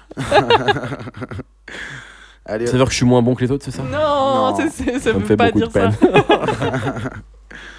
Non, mais euh, effectivement, euh, c'est euh, c'est moins humiliant. c'est sport. Ouais, ouais, ouais. Mais de toute façon, c'est pour la déco, Non, les gars. hein. oui. Oui. Je pense que sur chaque catégorie, je pourrais donner le point à l'autre en justifiant autrement. Enfin, Oui. tu vois. Bien sûr. Exactement. Faudrait, faudrait qu'il y ait des gens qui fassent ça. Ils, refont l'émission et ils donnent le point à l'autre à chaque fois. tu vois. Ouais, ouais, mais j'ai eu quelques personnes qui parfois m'ont dit euh, t'as abusé sur ça ou des trucs Ouais. comme ça, mais c'est pas, c'est souvent des gens qu'on connaît. Mais même ceux, ceux que je connais pas, genre les auditeurs, venez me dire. Moi, ça m'intéresse et je trouve ça marrant. Effectivement, c'est accessoire. L'idée, c'est plus de parler de musique. Quoi. Voilà, exactement. Il n'y a pas du tout, genre, et c'est hyper subjectif, tu vois. Parfois, Ouais. je suis là, bon, ben, j'ai préféré ce morceau. Allez, vas-y, Ouais, parce que tu vois, c'est. Enfin, bref. On passe à la dernière Ouais. catégorie qui est donc tirée au sort. Oui. Alors, Mehdi, je vais te demander de choisir un petit papier là-dedans. Hmm, hmm, hmm. Je prends celui-ci. Ok, très Je bon choix. Oui. tu l'ouvres et tu lis ce qu'il y a écrit. Alors, morceau qui te fait dire d'un Ouais. artiste que ce qu'il fait c'était mieux avant. Oh, oh, c'est évident. Pour moi, c'est évident. Wow, ok.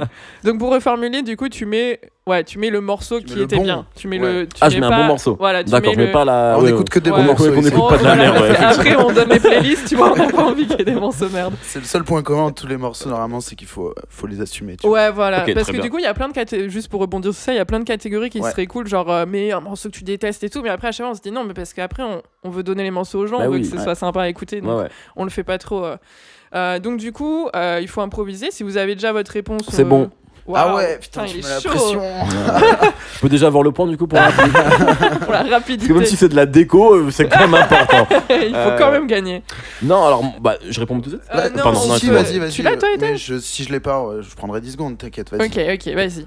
Euh, bah, pour moi, genre, le mec, le rappeur, genre, dont la, la, la fin de carrière, si on peut parler de fin de carrière, est vraiment, genre, l'opposé du début qui était miraculeux, Ouais. c'était Eminem. C'est-à-dire que Ouh. Eminem, pour moi, il y a vraiment une, une Ouais. mort artistique euh, Ah ouais, depuis 2009. Ouais. euh, qui, Qui est aussi corrélé avec euh, ses problèmes aussi de santé. et de- Mais en fait, ce qui est terrible, c'est qu'Eminem, ça c'est commencé à être nul quand il a arrêté la drogue. Bah, quoi. ouais.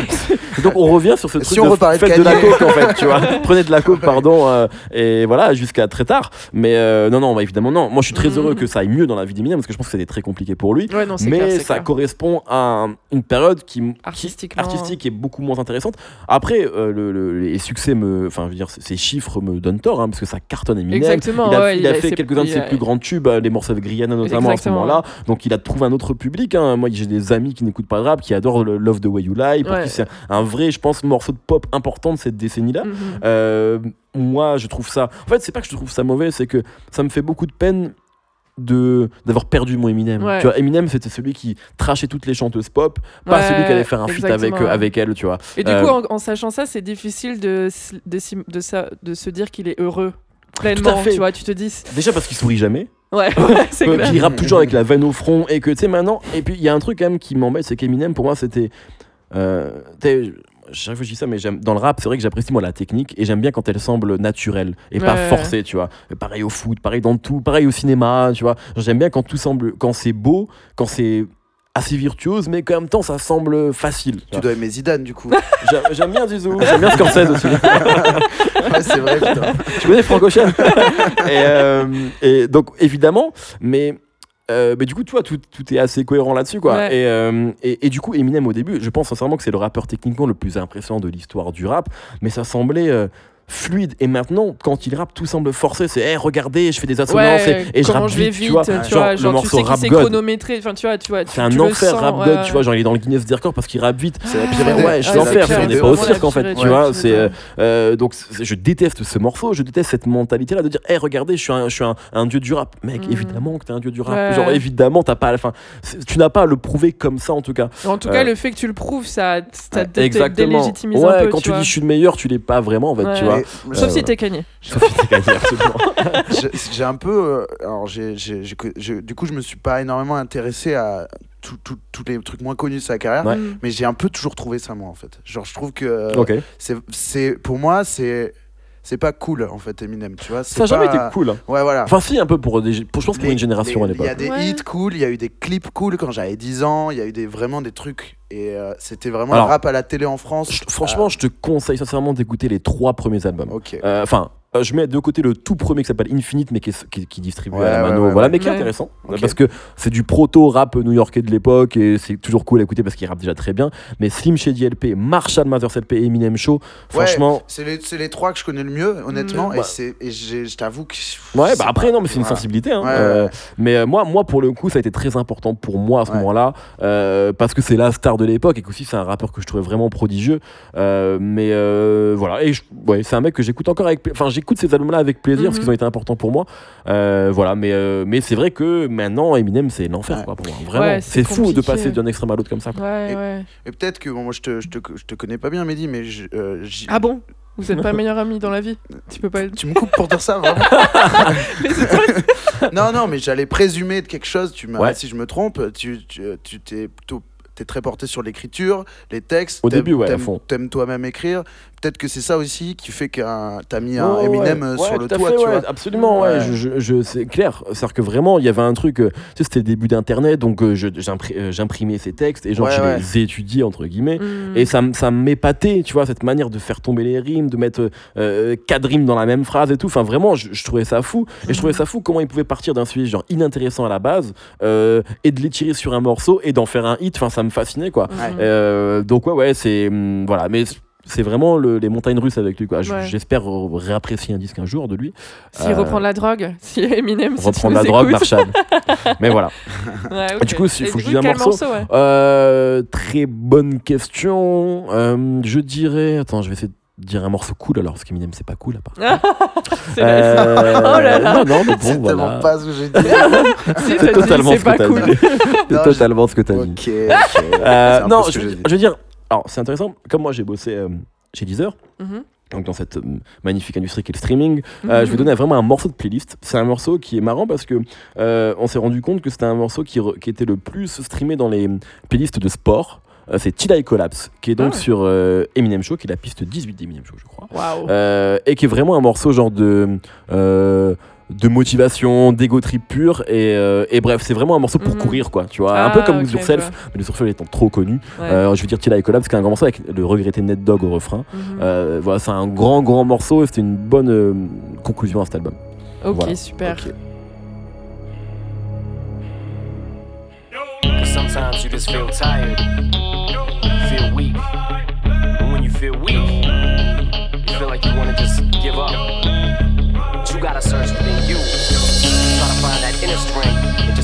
Shit out of you. And get that motivation to not give up and not be a quitter. No matter how bad you wanna just fall flat on your face. Till I collapse, I'm spilling these raps long as you feel them. To the day that I drop, you'll never say that I'm not killing them. Cause when I am not, then I'ma stop pinning them. And I am not hip hop, and I'm just not Eminem. Subliminal thoughts when I'ma stop sending them. Women are caught in webs, spin 'em in hawk venom. Adrenaline shots, the penicillin could not get the illin to stop. Amoxicillin's just not real enough. The criminal cop killing hip hop, filling a minimal swap to cop millions of pop listeners. You're coming with me, feel it or not. You're gonna fear it like I showed you. The spirit of God lives in us.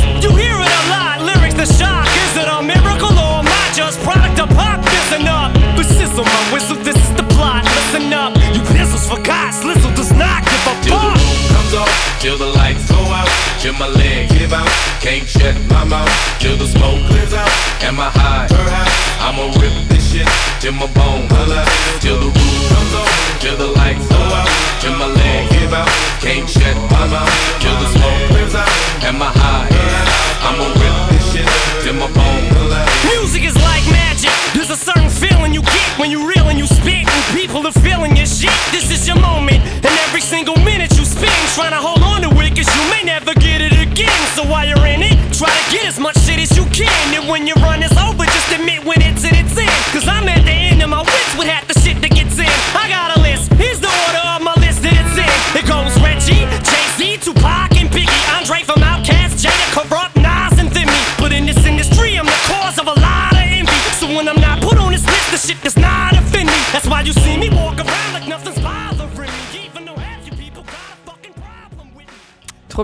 Bien. Je vois bien le- l'entraînement de boxe dessus. Non, ouais, faut savoir que voilà, beaucoup de gens font du sport en écoutant ce morceau dans le monde, apparemment, euh, d'après les stats de plateforme. Mais c'est pas étonnant. Mais euh, c'est un super, euh, super bon exemple. Je réfléchissais. euh, c'est un- J'aime bien les mecs sur internet qui font, qui font comme s'il était vraiment décédé, tu vois. Genre, Ah ouais Ils sont là, non mais tu parles de, de euh, RIP ou tu, sais, Ouais, genre, tu RIP parles vraiment de. Mais tu sais que c'est fou parce que hum, nous, c'est une blague qu'on fait dans, comme les, les auteurs font souvent dans rap jeu. Genre, Eminem est cliniquement mort depuis 2004. Ouais, ouais, Ce qui ouais. est dur, Ouais. 2004, vraiment, mais bon, je Ouais. vois le truc. Et euh, et il y a, il y a- c'est vraiment une communauté. Euh, les fans d'Eminem, c'est incroyable, quoi. Vraiment, genre, Ouais. ils sont extrêmement présents. euh, il est encore extrêmement aimé, d'ailleurs, les chiffres le prouvent. Ouais. Et donc, il y a vraiment, moi, c'est le seul artiste où, quand on, surtout américain, généralement, les fans français s'en foutent. On peut dire ce qu'on veut sur Drake, tu vois, même si, Mhm. voilà, tout le monde l'aime. Euh, et vraiment, là, quand il y a des vannes sur Eminem, mais je me fais attaquer, quoi. Ah ouais tu dis ça? Et, euh, Enfin, tu vois, genre, il y a vraiment ce Ouais. truc dans d'énervement immédiat. Genre, comment tu peux dire qu'il est mort? Enfin, tu vois, genre, Ouais. vous n'avez aucune. Enfin, bref, Ouais. c'est assez ouf de voir cette passion encore dévorante pour Eminem qui, à mon avis, ne justifie plus autant voilà, d'excès. Mais bon, en tout cas, il est encore très aimé, quoi. Bon, ben c'est bien. C'est en tout cas, euh, on lui souhaite. Oui. Euh, et toi, Étienne, à quoi ça te fait penser cette catégorie? Ou à qui ça te fait penser Euh, ça me fait penser. Alors, c'est. euh, c'est quelqu'un que. Comment dire euh, j'app- J'apprécie toujours, j'apprécie toujours son, j'apprécie son parcours, mais par contre, sa musique, c'est mort, tu vois. C'était Ok. c'était vraiment, pour moi, c'était quelqu'un euh, d'important, voire d'impressionnant. Et euh, il, a, il a cédé, quoi. Il a cédé à, la, Mm. à la pression euh, à des, à des dollars, quoi. Et il est parti dans autre chose. Dans autre chose. Et c'est euh, c'est le producteur et DJ américain Diplo, en fait. Oh, Beaucoup de gens ouais, joli, disent ouais. ça, ouais. ouais. Ouais, tu es obligé de dire ça à un moment ouais. donné. Je veux dire, moi, je, je, je veux dire, Ouais. je, je, je, je- je respecte, entre- enfin, je respecte, je comprends en tout cas, je, et, et je l'accepte. Et c'est pas euh, le pire dans ce qu'il fait, tu vois. Mais c'est juste dommage parce que c'était vraiment Ouais, un mec trop Ouais, fort. C'était vraiment un mec. Ouais, mais Major Lazer, c'est chaud quand même. Major Laser, c'est chaud. Après, c'est pas. Et- On sait que c'est pas lui tout seul, mais je veux dire. euh, Ouais, moi, et je, je, je, suis toujours assez, je suis toujours assez fan de Major Laser, Mm. mais déjà de moins en moins. honnêtement. avant. ouais, ouais. Et puis, euh, et puis, ouais, non, vraiment de moins en moins. Le dernier album de Major Lazer, moi, Ouais. j'ai eu, j'ai eu plus de mal. Non, je dis ça, je l'ai évidemment pas écouté, hein, Ah, mais je j'ai l'impression que c'est il y a, il y a des tracks que je qu'on trouve cool, tu vois. Enfin, ouais, enfin, Ouais, en fait, je vais encore parler de Lennon. Enfin, parce que pour moi, Lennon, genre, c'est incroyable. ouais, Mm. Tu Je vois, suis genre, je trouve que c'est un morceau trop important. c'est- C'est la pro- c'est fou, quoi. Tu viens de Après, te- évidemment, c'est pas ouais. lui qui. T'as donné la raison pour laquelle c'est un mec que je respecte toujours en fait, parce que ça reste un hitmaker, ça reste un mec important dans la Ouais. musique et Ouais, dans l'industrie. Mais en fait, c'est un mec qui vient d'ailleurs et, et, c'était mieux avant en fait. C'est Ouais. tout simplement pour ça que c'est lui qui me vient. Et euh, c'est, enfin moi j'adore les, les- la pop, et les, les tubes et tout. Mais en fait, ce qu'il faisait c'était vraiment important et la manière dont il mélangeait les trucs et dont il fabriquait des trucs à partir de de, de c'était c'était assez incroyable. Et euh, du coup, euh, alors c'est pas évident de trouver ces vieux trucs, donc je pense qu'on va s'écouter euh, un des hits de, de son premier album. Alors, Euh, je, Je je, capte. Alors, je connais beaucoup moins bien Ouais. Diplo Mm. que vous, mais je capte. Moi, j'ai eu la chance de d'interviewer David Guetta Mm. pour Deezer. Et euh, c'est quelqu'un aussi dont genre on, on peut lui faire ce reproche là ouais, ouais, tu vois ouais. Euh, qui est- et en fait, lui te dit qu'il une, il avait pas envie de faire la même chose. Et donc, je pense qu'il y avait aussi ce truc de. Tu sais. De, de, de voulo- de vouloir devenir pop et à un moment David Guetta a été un des mecs les plus populaires de la planète quoi donc euh, je pense que c'était je pense que ça doit être dur de comment dire de résister à ces sirènes là Ouais. tu vois, Ouais, quand, quand toute la planète veut bosser avec toi et il m'avait dit cette phrase incroyable, tellement David Guettesque. Il m'avait dit, tu sais, bon, je vais te dire quelque chose. Alors ça marche pas en français, donc je vais te le dire en, en anglais. Euh, euh, Déjà. parce qu'en fait, je lui parlais d'un album qu'il avait fait qui était un peu plus, j'ai oublié le titre, mais euh, qui était un peu plus techno, genre Ouais. où t'as senti qu'il avait envie de revenir à ça. Il fait, tu sais, non, non, je l'ai pas fait pour ça. Moi, me, I don't want to be credible. I want to be incredible. Je fais, Là, vraiment. Là, je m'en vais, tu vois. Donc, euh, et mais je vois un peu le délire, c'est qu'en fait, à un moment, tu te bats contre ta propre légende, tu vois, et tout dépend. Est-ce que tu veux être effectivement ce mec euh, respecté euh, des connaisseurs, etc. Genre, ce mec que Teki va encore te jouer en 7, tu vois, modo, ou est-ce que tu préfères être joué au globo, tu vois Ouais, c'est Euh, Mais le ce truc, qui est un que- enfer, mais ce qui, ce qui Mm. veut dire que, genre, t'es une énorme resta, tu vois.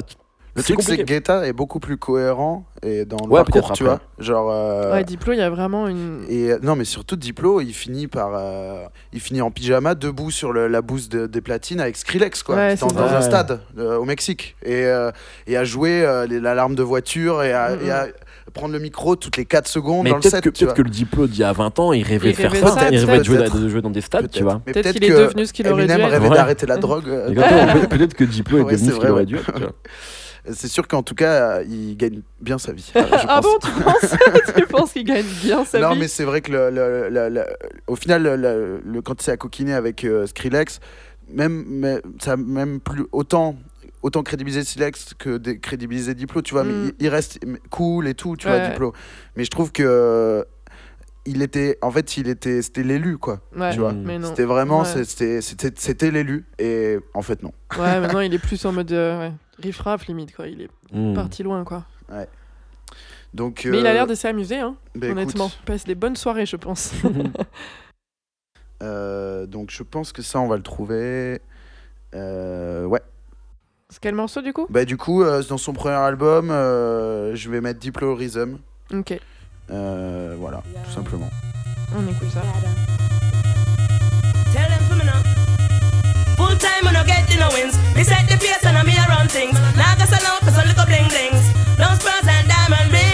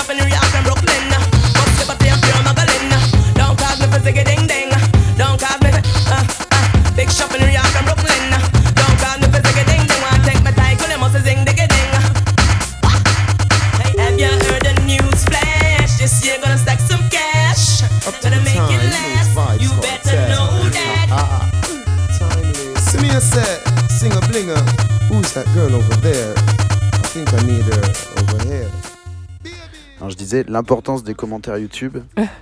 Le- un des premiers commentaires, c'est This song, how Diplo started with Florida was beautiful, regardless of some of the nonsense is made since.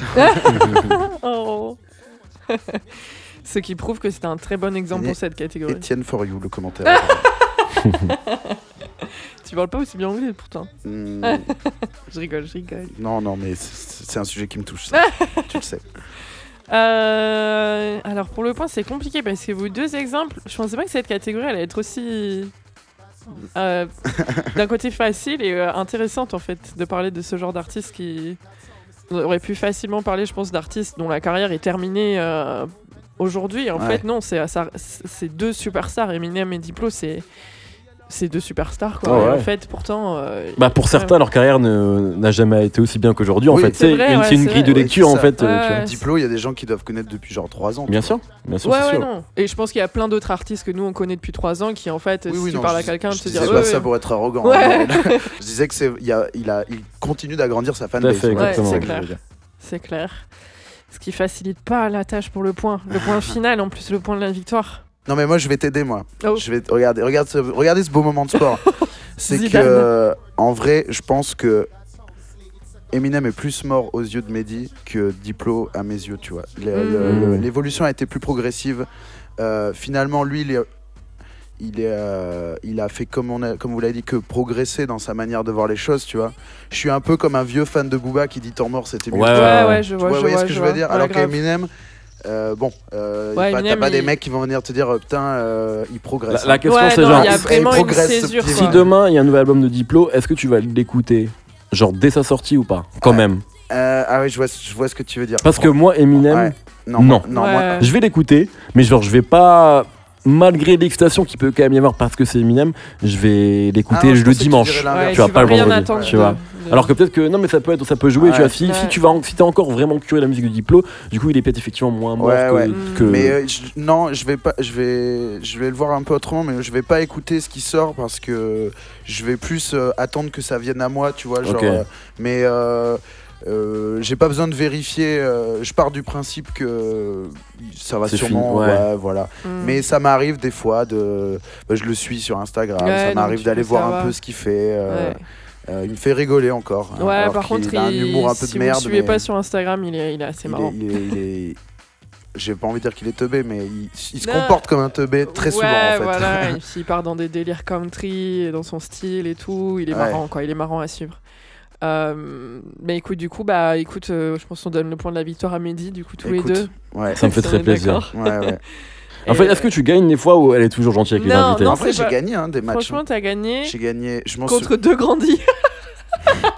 le pauvre, à chaque fois on lui met cher. sou- Il s'en est Euh, pas. Il veut non. une revanche en fait. Mais oui, c'est ça le truc, c'est que les seules fois où il a gagné, les gens sont là, mais non Et euh, ouais, non, ça m'arrive de gagner, mais ça m'arrive pas souvent. On va pas se mentir. Ouais, c'est vrai, mais parce que c'est. Le sens de l'accueil. Voilà, Voilà. et puis on aimerait que tu fasses la pub du truc, tu vois, donc on peut pas te faire perdre. Je vois. je T'imagines, vois, je c'est te- pas si malin. T'imagines, je te mets, on se met trop cher là. C'est hyper gênant et tout. Genre, vraiment horrible. Eminem, non les mecs, ça a toujours été nul. Eminem, qui disent n'importe quoi en plus. Ouais, Non, non, non. mais bon, c'est l'esprit Coubertin quand même autour de la table. c'est ça, fait. C'est ça, c'est une bonne excuse pour parler de musique avec les Il y a eu des matchs nuls aussi dans l'histoire de cette émission. Ouais, il y a eu des matchs nuls parce que parfois je coupe des points en deux. Mais Étienne, il aime Ah pas ouais. ça parce que c'est souvent quand j'ai pitié de lui que je le fais. Non, c'est arrivé aussi deux trois fois qu'on mette les mêmes morceaux. euh, Ouais, c'est vrai. C'est vrai que ça c'était marrant Parce d'ailleurs. que du la, coup. la, la catégorie 3, c'est un peu le genre. C'est c'est un, Ouais, là c'était Là, Chicago. c'était Chicago, mais, tu vois, mais- Ok, ouais, ouais, tel donc ou du coup, tel genre de Il musique. y a, et un- donc il y a un cercle, donc tu peux piocher dedans et si c'est un genre un peu moins connu qui a pas 50 000 disques, Ouais, ouais, tu, je peux, capte. tu peux trouver le même quoi. Et ouais. Et ben sur ce, de... qu'est-ce qu'on fait? On te remercie beaucoup, Mehdi. Ouais, Bah, grave. mais Trop cool. Je vous rem- Pardon, je sais moi qui vous remercie, merci, euh, merci à vous, c'est très cool. Ouais, Passer un moment c'est avec un- vous, c'est merci un- beaucoup. C'est un honneur, je pense. Je suis trop contente. Euh, l'honneur est pour moi. Ouais, merci ouais, beaucoup. c'est vrai, c'est vrai que je suis, je suis un fidèle auditeur moi de, Ouais. de- des contenus euh, auxquels tu participes. Ouais, ça me fait très plaisir. Donc euh, on a hâte de, de... Ça, va, ça va arriver lourd ou pas? Putain, je- On te met la Tu sais, pression. mon, mon- mon rêve est vraiment d'être un rappeur, mais je vais pas commencer à parler comme. euh, vraiment, pas. Mais en tout cas, ce que je veux dire, c'est que vous n'êtes pas prêts. Ah, Voilà. Ça, je peux vous le dire en revanche. Mais non, non, mais. Il oui, faudra streamer ça très fort. faudra- ce serait cool. Ce serait cool de streamer ça, ouais. on n'y manquera pas. Très bien. Et, euh, et puis euh, sur ce, merci Attends, aux il il y, auditeurs. a ouais, une, il y a une minute de pub obligatoire là, je te Ah. rappelle là. Oui, une minute de Ouais. pub pour dire aux gens de nous suivre. Ouais, Nous suivre sur Instagram, on a un compte Request in Peace, n'oubliez pas, venez Ouais. nous suivre, venez nous envoyer des messages, des idées de catégories, c'est toujours cool, Des on, les met, on les met dans le chapeau, des idées d'invités, voilà, si vous voulez faire l'émission, dites-le nous. Euh, et euh, aussi c'est cool quand, je sais que je le répète et que c'est chiant, et même moi je le fais pas pour d'autres podcasts, mais si vous pouvez nous mettre 5 étoiles Ouais. sur iTunes, c'est cool pour le référencement, C'est vrai. Euh, ça Mm. nous aide beaucoup, voilà. euh, Mehdi ça fait plaisir. Non, c'est vrai, c'est vrai. euh, donc, euh, donc voilà, c'est- pas grand chose, mais pour nous ça veut dire beaucoup. Euh, donc, et puis merci, merci pour tous vos messages Ouais. euh, depuis euh, l'émission d'avant, c'est toujours cool. Euh, euh, on a eu quelques retours sur l'émission avec Sena où euh, des gens nous ont dit qu'on les a fait pleurer de rire, ce qui me fait beaucoup plaisir, ça ce qui me fait trop très- plaisir parce qu'on a eu un fou rire Oui. et je savais pas du tout comment ça allait passer. et du coup, c'est cool de savoir que ça a été un peu transmis, qu'ils ont passé un beau moment. Euh, et voilà, et on se retrouve le mois prochain. Euh, je pense qu'on peut dire euh, joyeux Noël. Ouais. Peut-être même Bonne année. bonne année. Passez de bonnes fêtes et requestez bien in peace.